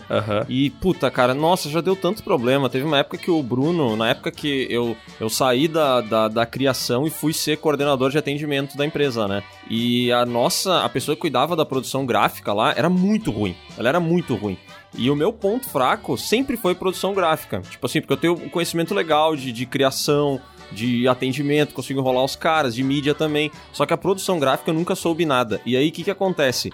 A, a produtora gráfica da agência fazia as cagadas e eu sempre recorria ao Bruno, porque o Bruno tem um conhecimento foda de produção gráfica, entendeu? Aham. E, meu, nossa, a gente passou por tanto problema, a gente teve que... Lembra aquele cliente das lingeries, cara? Nossa. Nossa, tinha um cliente, uma marca de lingeries e, velho, eu me incomodei tanto com revistinha tipo Boticário, porque toda vez dava uma merda na impressão e sempre tinha alguma coisa dourada que a produtora... Nossa, é um pesadelo, velho. É um Cara, pesadelo isso aí. Nunca sabe- fica igual ao computador. Sabe o que, que é, cara? Você tem que ficar feliz que tu saiu desse inferno, entendeu? Vamos continuar o e-mail da Victoria Lacerda, que ainda tá nesse inferno. Bora. E como aqui em Bagé as agências não são muito grandes, até produtos de site eu tenho que colocar no ar, pois os clientes são uns lixo que não fazem o mínimo pro site funcionar. E ainda ficam brabos se tu demora pra colocar os produtos e reclamam com meu chefe. Que é meu tio. Maravilhoso. Como se eu tivesse a obrigação de parar as coisas que eu tenho que fazer pra abastecer o site deles. Definitivamente, os clientes da maioria. Definitivamente, definitivamente, os clientes, na grande maioria, não têm razão e, mesmo se tiverem, estão errados. Entendi. Fazendo sentido. Cara, esse negócio aí de, de ficar fazendo esses, esses biquinhos, sabe, pro cliente, ficar botando coisinha no site e tal, nossa, isso é uma treta, né, velho? E esse é, é uma das coisas que eu mais questiono desse modelo de agência, é que muitas empresas não têm um setor organizado interno, né? Não tem um setor de marketing bom. Porque, na moral, tu consegue fazer 80% das coisas melhor dentro de casa do que contratando uma agência. E o pior de tudo é que tu sempre acha que essa parada não vai tomar muito tempo, né? Ah, não, é só upar uma imagem no site, é só mudar uma descrição, é só fazer um post. Cara, por algum motivo que ninguém entende esse negócio, entra num limbo temporal que tu não consegue sair, entendeu? É, isso é muito louco, né? É que nem aquele esquema que eu te mandei. Eu mandei um GIF pro Miguel essa semana, que tem uma coisa que a gente precisa fazer todos os meses envolvendo envolvendo o Piuí, a empresa e tal. A gente tem que subir um arquivo. E, cara, o site nunca funciona. Nunca dá pra subir o arquivo. Eu, inclusive, já pedi pra tu subir, tu também não conseguiu, né, Miguel? Não, é o problema no- na plataforma mesmo, não tem nada a ver com internet e tal. Daí tem que ficar pegando esse arquivo e mandando por e-mail, né? Que é o único jeito que funciona. É, e é tipo assim, cara, é só subir um arquivo num site, entendeu? Mas a, a tecnologia, ela é, ela é truculenta. É, é foda. É, truculento eu me lembro daquele ninja do Caminho do Fantasma. Um dia a gente conta essa história. Muito obrigado pelo podcast que eu ouço todos os dias enquanto estou trabalhando. Se não fosse vocês, eu já teria morrido de estresse no trabalho, com certeza. E antes que eu esqueça, sobre o PewCast 106, queria dizer que eu não entendi o conceito do filme Parasita. Talvez por ser burra? Talvez por ter visto na tela quente da Globo? Acho que é a segunda opção, já que a Globo faz vários cortes nos filmes, ou talvez eu seja burra mesmo pra filmes que ganharam um Oscar. E ela termina com uma risada aqui. Bom, eu acho que tu não é burra, mas é que realmente esse filme na Globo deve ter dado uma modificada boa, né? Esse é um filme muito também de tu tentar pegar o lance da alegoria, né? Ele funciona de uma forma prática, se tu analisar, porque é a, a história de uma família que tá na casa de outra família e tal, mas se tu levar pelo lado da, da alegoria e tal, de, de pobreza e da cama arrastando aqui do lado de casa, é, tu vai pegar muitas informações sobre o filme, né? É, tem esse lance, né? É, ontem, ontem eu e o Miguel fomos assistir ao filme Tempo, anteontem, sei lá quando foi. O tempo passa diferente depois que a gente assistiu esse filme. Uhum. E a gente tinha conversado muito antes do filme sobre questões muito filosóficas. E depois que a gente assistiu ao filme também. É, eu não posso falar a nossa opinião aqui, porque a gente é proibido disso, tá? Mas amanhã, na sexta-feira, às 11 horas, vai ter um vídeo no Piuí falando isso. Mas fato é que é o, é o tipo de filme que talvez, assim como Parasita, Parasita muito mais, tá? Mas que se a gente começa a analisar ele um pouco mais a fundo e tentar fazer algumas algumas analogias com a vida e tal, ele acaba se tornando mais interessante, né? A gente acaba pegando coisas que não estão ali na tela só por estarem, talvez. É, é um filme que tem camadas, né? Ele não é só a, a parada que tu vê ali de primeiro momento. Tu consegue analisar várias paradinhas, né? Um filme, um filme cebola, né? Ô, louco. Caraca, esse é o nome, né, que vai ser usado no futuro. Cunhado por quem? Miguel Fernandes. Piuí, pô. Tudo que eu falo não é eu, é o Piuí, Piuí. Tá bom, obrigado. Canal Piuí mandou bem. Ou seja, se eu falar uma, uma merda que pode me levar preso, falar que é o Piuí, culpa do Piuí. Eu pensei justamente nisso. Tu tava falando esse papo aí bem no dia que tu já recebeu a primeira intimação aí que vai ser processado, né, o babaca? Tá, meu, deixa isso aí baixo. Depois o pessoal vai ficar perguntando toda hora o que aconteceu. Perdoe meio extenso, mas precisava desabafar. E só mais duas coisinhas. Quando der, faça um saga Homem-Aranha e a mais nova trilogia de terror da dona Netflix, Rua do Medo. Ó, só pra avisar, Rua do Medo tem semana que vem no Piuí, tá? Ah, fiquem ligados, galera. Obrigado pelos conteúdos incríveis que vocês fazem, vídeos e podcast. Beijinho, gurizada do Piuí, e se cuidem, fiquem com Deus. Abraço! Valeu, Vitória Lacerda, beijinho.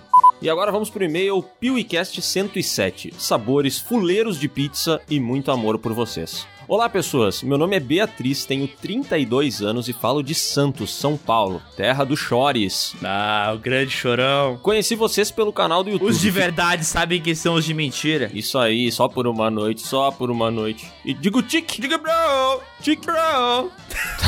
tá, tá, chega. Conheci vocês pelo canal do YouTube, fiquei fã logo de cara e arrastei meu namorado comigo. Após muitas maratonas de vídeos, fui arrastada para o podcast e desde então descobri a minha verdadeira paixão. Caraca, rapaz. O namorado dela vai ficar triste ouvindo isso, né? É. Nesta, nesta pandemia, assim como muita gente por aí, tô trabalhando sozinha em casa e muitas vezes sinto falta de companhia. Depois que comecei a ouvir o podcast de vocês, além de não me sentir mais sozinha, me pego rindo de todas as palhaçadas que vocês fazem, ainda que sejam as piadas de tio do pavê feitas pelo Lucas do Refúgio Cult. Sério, gente, eu não sei como ele consegue.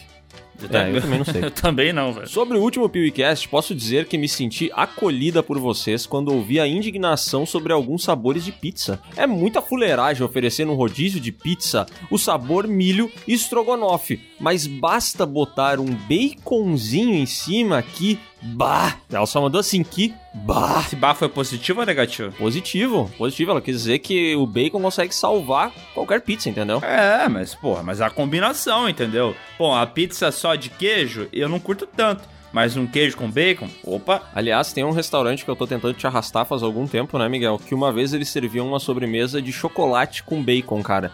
E era muito bom, velho. era muito bom. Ah, eu não sei. Eu tive certas Era, dúvidas. era. Não, não, todo mundo tem. Mas depois que tu experimenta, tu fala assim, caraca, velho, como é que pode? Depois que eu comi um cupcake de chocolate e bacon, eu quis morrer. Então, sei lá. Eu sou contra o cupcake. Pronto, falei. Mas continuando aqui, tá? Catupiry também cai bem, mas comer todas as bordas não dá. Eu gosto de dar uma de Bruno Valentini e dar é prejuízo no rolê. Ah, Bruno fazendo escola aí. Mas enfim, escrevo acima de tudo para agradecê-los e parabenizá-los. Vocês, além de talentosos, são humildes e merecedores do sucesso que fazem.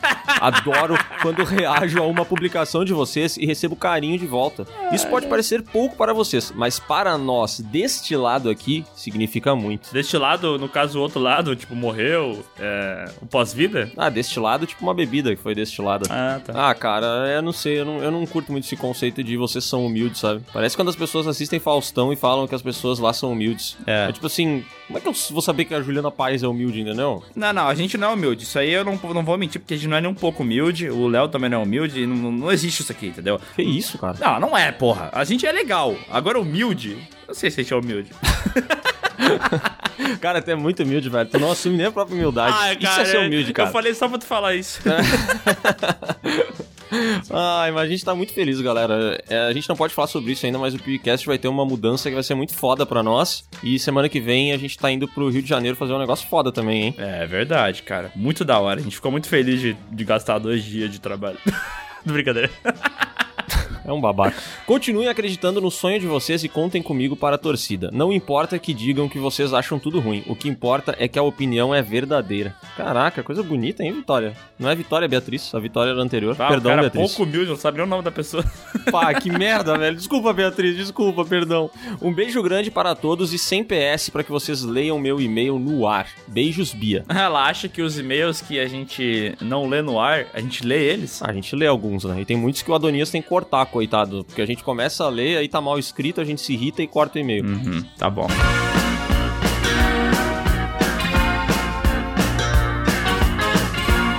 É, vamos para o e-mail PewCast 107 e pizza com borda doce. Olá, Léo e Miguel. Meu nome é Adriano e moro em Caxias do Sul, a terra da neve, piá. Mas baixe, meu vizinho, cara. Será que é o Adriano do 301? Tomara que não.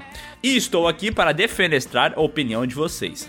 Pizza salgada com borda doce é boa sim, mas as combinações têm que ser precisas e exatas para darem certo. Eu adoro quando uma pessoa fala uma besteira e ela tenta usar de forma técnica pra corroborar o que ela tá falando, entendeu? Não, Entendi. tá errado. Tu não vai conseguir achar um bom motivo pra comer uma borda doce numa pizza salgada. Mas vamos ver ele tentar. Afinal, não adianta combinar uma pizza de frango catupiry com bordas de doce de leite. Quase gorfei, quase gorfei para elaborar esse exemplo. No final do podcast, vocês estavam. Tá, então ele, ele, ele, não, ele não explicou. Ele não explicou. Ele falou: tem que saber a combinação precisa pra dar certo. E daí ele deu o exemplo do que não pode: pizza de frango catupiry com borda de doce de leite. Mas ele não deu exemplo do que funciona. É, ele- mas ele largou no ar ali, né? Tipo assim, errado não tá, entendeu? Deve existir uma combinação certa no mundo, mas ele só não, não largou qual é, entendeu? Mas ele disse, ó, é possível.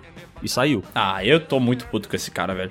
Ele falou que tem a combinação, mas ele não fala qual que é. É tipo um cara que tem um segredo que pode salvar a humanidade de uma doença gravíssima, mas não revela, entendeu? É verdade, é verdade. Um cara de segredos. Misterioso, eu diria. Um homem misterioso. No final do podcast, vocês estavam tendo dificuldades para encontrar a moral da história. Mas pra mim ficou bem clara. Funcionário ou patrão, não sei quem é mais cuzão. Bom, né? Bom demais. Sonho com um dia que o Sescão vai defenestrar cantando uma versão do fundo da grota. E não vai ter PS. Sou muito mais um bom e velho, desculpa qualquer coisa. Meu pai que mandou esse meu, né? É verdade. Um abraço pra ele aí. E da próxima vez manda a combinação essa aí, perfeito. Ó, aqui ó, o Caio Guimarães botou imposto é roubo, é desburocratizando a vida do Piuí. Vocês não precisam se cadastrar na Prefeitura de São Paulo. Aonde isso? Caio Guimarães, dia 26 de julho. Ih, rapaz, ih, rapaz, ih, rapaz. Ih, rapaz, denúncia, denúncia. Temos aqui o e-mail Imposto é roubo? Desburocratizando a vida do Piuí. Vocês não precisam se cadastrar na Prefeitura de São Paulo. Olá, meus queridos amigos do Piuí. Meu nome é Caio, tenho 20 anos, sou de Salvador, Bahia e trabalho como advogado tributarista. Puta que pariu! É disso que a gente precisa. Acompanho vocês há algum tempo e nunca tive coragem de escrever um e-mail, porque sempre achei que não tinha nada de interessante para acrescentar. Mas quando ouvi o Léo falar no último PeeWeeCast que estava enfrentando uma burocracia muito chata para pagar o ISS, Imposto sobre Serviço, na cidade de São Paulo, finalmente achei que valeria a pena escrever um e-mail a fim de alertá-los sobre esse tal cadastro de empresas de fora do município. Eita porra, rapaz. O Cepom. O grande Cepom, né? É aquele que grava com a gente, né? O da música. É, o Cepom do nosso rabo, né? Pouca gente sabe disso. Mas acontece que esse cadastro não é obrigatório. E na verdade foi até considerado desnecessário pelo Supremo Tribunal Federal. Vou explicar melhor. Essa questão da obrigatoriedade de cadastro que certos municípios impõem foi considerada ilegal em 7 de junho de 2021. Ou seja, a capital paulista não pode exigir a inscrição de empresas prestadoras de serviços que não estão localizadas lá. Ó, só para situar, tá? Quem tá caindo meio de paraquedas, o Piuí tá tendo que se cadastrar na prefeitura de São Paulo para não pagar imposto dobrado. E esse processo é um inferno. E ele tá dizendo aqui que não precisa. E aí ele continua. Qualquer norma que preveja essa obrigatoriedade de cadastro de prestador de serviços não estabelecido no território do município e imposição ao tomador da retenção do ISS, meu Deus, você falou grego pra mim. Continua, vai, vai, vai que no final a gente pega o significado, vai. Deu tilt, tá? Mas quando o prestador não tiver esse cadastro, não tem validade jurídica. Portanto, se vocês ainda não fizeram esse cadastro e estão sendo tributados em dobro, ou se até já fizeram, mas passaram um tempo pagando um valor que não deveriam ter pago, o famoso imposto é roubo, eu recomendo fortemente que procurem um advogado que seja da área tributária para ajudar vocês a resolver esse problema. Certamente vai lhes poupar muita dor de cabeça. Nossa, que curiosidade, né? Um cara, um advogado que pode ajudar a gente na questão de tributa, de é, tributos, né? Como ele falou, né? E ele se chama Caio e é um advogado tributarista? Cara, exatamente. E eu tô anotando o celular dele que tá no, na assinatura de e-mail e tô mandando um WhatsApp pra esse homem agora. Sabe por quê? Porque a gente tem que se cadastrar agora na prefeitura do Rio de Janeiro. Posso, E posso falar o valor que a gente pagou a mais? Posso falar? Não, não, não fala, não fala isso. Não Mas fala eu vou falar que foi um valor alto. É. Foi um valor muito alto é, que a gente pagou dobrado. E isso foi foda. Isso Mas foi foda. Enfim, ele deixou aqui os contatos dele e mandou no final: observação, o podcast de vocês é melhor do que é, outro podcast que eu ouço muito. Se algum dia vierem para a Bahia, não deixem de entrar em contato comigo. Faço questão de levar vocês para um tour para comer um acarajé e conhecer os melhores lugares de Salvador. Um abraço e até mais. Ó, Caio, eu vou dizer que nosso contato contigo ele vai ser mais breve, vai ser agora, que a gente realmente precisa de ajuda. Cara, olha que delícia. No meio da leitura de e-mails, encontramos aquilo que a gente precisava. Amém. E, e a vida do Piuí é sempre assim, né? A pessoa que faz rede social pro Piuí, ela apareceu na hora que a gente precisava. O cara do roteiro apareceu na hora que a gente precisava. É muito bizarro isso, A né? vida do Piuí é um negócio, um mistério, né, cara? Deve ser um filme, na verdade, que a gente tá vivendo. Porque são tantas coincidências. Cara, Não sei se é normal, só. positividade atrai positividade. tomar seu cu. Para com essa porra. O Léo tá com uma mania chata agora de que não pode falar coisa negativa porque ele acha que isso vai afetar o nosso futuro. Não, não é bem assim, não. é não é, sim, não. é sim. Esse tempo eu tava Não, falando no carro é. assim, eu falei, ah, não, porque uma hora o Piuí vai dar errado, a gente vai ter que achar outro emprego e tal. É, eu tava falando, tipo, ah, só de criar um backup na vida, né? E daí o Léo falou, Miguel, tu não pode pensar assim, cara. Não fala esse negócio, pelo amor de Deus. Não, não, ma- mas, a minha, mas o meu ponto não é as palavras atraem negatividade. O meu ponto é que algumas coisas que a gente pensa ou que a gente faz, principalmente repetitivamente, elas acionam um sistema de auto-boicote na nossa cabeça que faz a gente trabalhar para que as coisas sem- sejam daquele jeito e no fim das contas a gente possa falar: eu avisei que isso aconteceria. É um pouco mais complexo. Eu vou guardar essa teoria, entendeu? Eu tô elaborando ela na minha cabeça. É, a minha teoria é o seguinte: trabalha bem pra caralho, faz o máximo que tu consegue, se esforça pra porra. Mas saiba que às vezes pode dar errado. E não se esqueça dessa questão que o universo faz questão de esfregar na tua cara às vezes. Mas vamos lá. Próximo e-mail aqui. Eu também odeio a Bia do Bradesco, sobre o podcast 107. Olá, lindos. Me chamo Tiffany Mayra, ou Maíra. Tenho 22 anos e moro em Ferraz de Vasconcelos, mais conhecido como Buraco Esquecido de São Paulo. Conhece esse lugar, não? Não conheço, cara. Não conheço mesmo. Mas Vasconcelos é uma palavra bonita, né? Ah, pode dar o nome do teu filho de Vasconcelos. Pedro O Vasconcelos. problema é que todo mundo vai chamar ele de Vasco daí, né? Ah, e, a, e a essa altura, daqui a vários anos, o, o Vasco já vai estar na Série C ou já vai ter acabado. É verdade, cara. Conheci o canal de vocês através da saga Halloween e desde então não perco nenhum vídeo ou episódio do podcast. E vou falar uma coisa: comecei a gostar muito mais depois de saber que também odeiam a Bia do Bradesco, o Banco Vermelhinho. Não precisa falar o Banco Vermelhinho parênteses- depois, né? Você- Não, não, é que, é, é que eu acho que ela botou ali pra gente fazer a escolha, entendeu? Entre revelar o nome e não revelar. Não, mas é que no último podcast foi tipo assim: ah, eu não vou falar o nome do banco, mas aquela inte- inteligência artificial é uma merda. Dois minutos depois, porque é a Bia do Bradesco, eu vou te falar, velho. Não, mas sabe qual foi a melhor parte? É que o Adonias bipou a primeira vez que a gente fala Bradesco. mas depois o resto não tá bipado. E é muito bom ouvir isso, cara. Ah, mas foda-se, foda-se. nenhum. Esse negócio ficou notório. Todo mundo sabe que a B do Bradesco é ridícula. Vamos continuar. Pois estou há quase um ano tentando cancelar minha conta lá, e nesse um ano inclui a vez que fiquei quase quatro horas na fila do banco. Ah, meu Jesus, Pa- cara. Não, continua aqui, ó. Para a atendente me dizer que era só resolver pelo app. Meu Deus. Meu Ah, Deus. É que, cara, é, é foda isso, né, velho? Tipo, às vezes, é claro que se a gente puder resolver tudo de casa, é melhor. Mas às vezes é um negócio tão ruim, a gente tem uma. A gente já teve tantas experiências negativas, sabe? Que a gente acaba indo na, tipo, na loja, no local físico, pra resolver as coisas, entendeu? Tu quer sair de lá com a parada resolvida, por isso tu foi até lá, né? Exatamente. Mas ela continua aqui, porque pelo menos ela se vingou, né? Que em resumo, ela chegou em casa e deu dislike no vídeo da Bia. Ah, braba demais. Enfim, vou parar por aqui, senão o e-mail pode ficar enorme, mas gostaria de dizer que estou no aguardo até hoje da saga Mestre dos Brinquedos e que eu faço parte do pequeno grupo de pessoas que ama o filme A Bruxa e que não entende como tem gente que dá risada daquela cena do pássaro bicando o seio da mulher. Só pra só de lembrar já me dá calafrios. Beijos para vocês, sindicato e para o querido Audionias. Um abraço, Tiffany. E vamos aqui para o último e-mail dessa leitura de e-mails, que tem o título Sobre Amar os Podcasts sobre Situações Cotidianas. Olá, galerinha do mal, me chamo Nilo Alan, tenho 21 anos e sou de Boituva, interior de São Paulo. Ah, Boituva não tem tanta graça, né? Nome meio... Não. meio...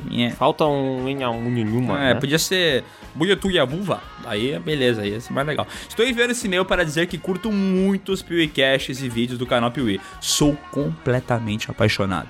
Sobre o PewCast, tenho dado muito risada nos podcasts sobre situações cotidianas, como no PewCast 107 e no PewCast 94. Me acabo de rir com a situação e a vivência de cada um de vocês. Gosto também dos vídeos do Piuí. Acho sensacional e é o notório carinho e profissionalismo empregado nos mesmos. Olha só, cara, o cara que nota nosso esmero. É. Aliás, quem chegou até aqui, essa altura do campeonato, hoje a gente vai falar sobre Silent Hill 2 no Piuí. Nossa, ficou foda. Cara, que jogo foda. Assistam esse vídeo, sério. Nossa, eu vou dizer, a gente já fez vários vídeos assim é, que falam sobre as histórias de filmes e tal, é, até de jogos, mas esse do Silent Hill 2 me deu um orgulho especial, assim, porque a gente cita a história.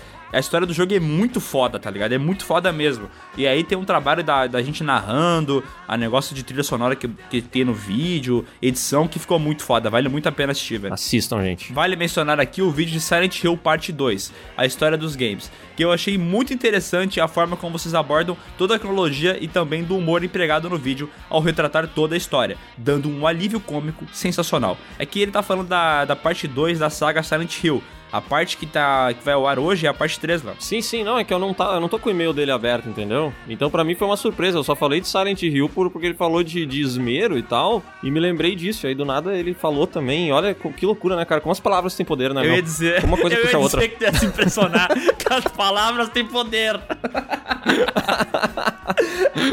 Ai, ai.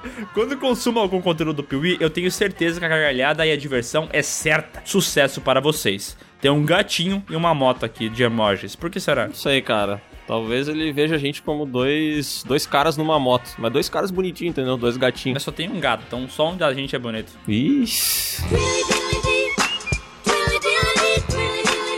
Bom, gente, se você quer ter seu e-mail lido aqui, é só mandar aí para podcast@canalpiuí.com.br. Lembra de botar no assunto do e-mail ali direitinho tudo que você vai falar, entendeu? Escrever um e-mail bonitinho e colocar seu nome, a sua idade e a cidade de onde você tá falando no corpo do e-mail. Temos que gravar o podcast de histórias de merda dos ouvintes, hein? É, vai acontecer, tá, gente? Nós não nos esquecemos disso. Vai acontecer. Vai? Vai.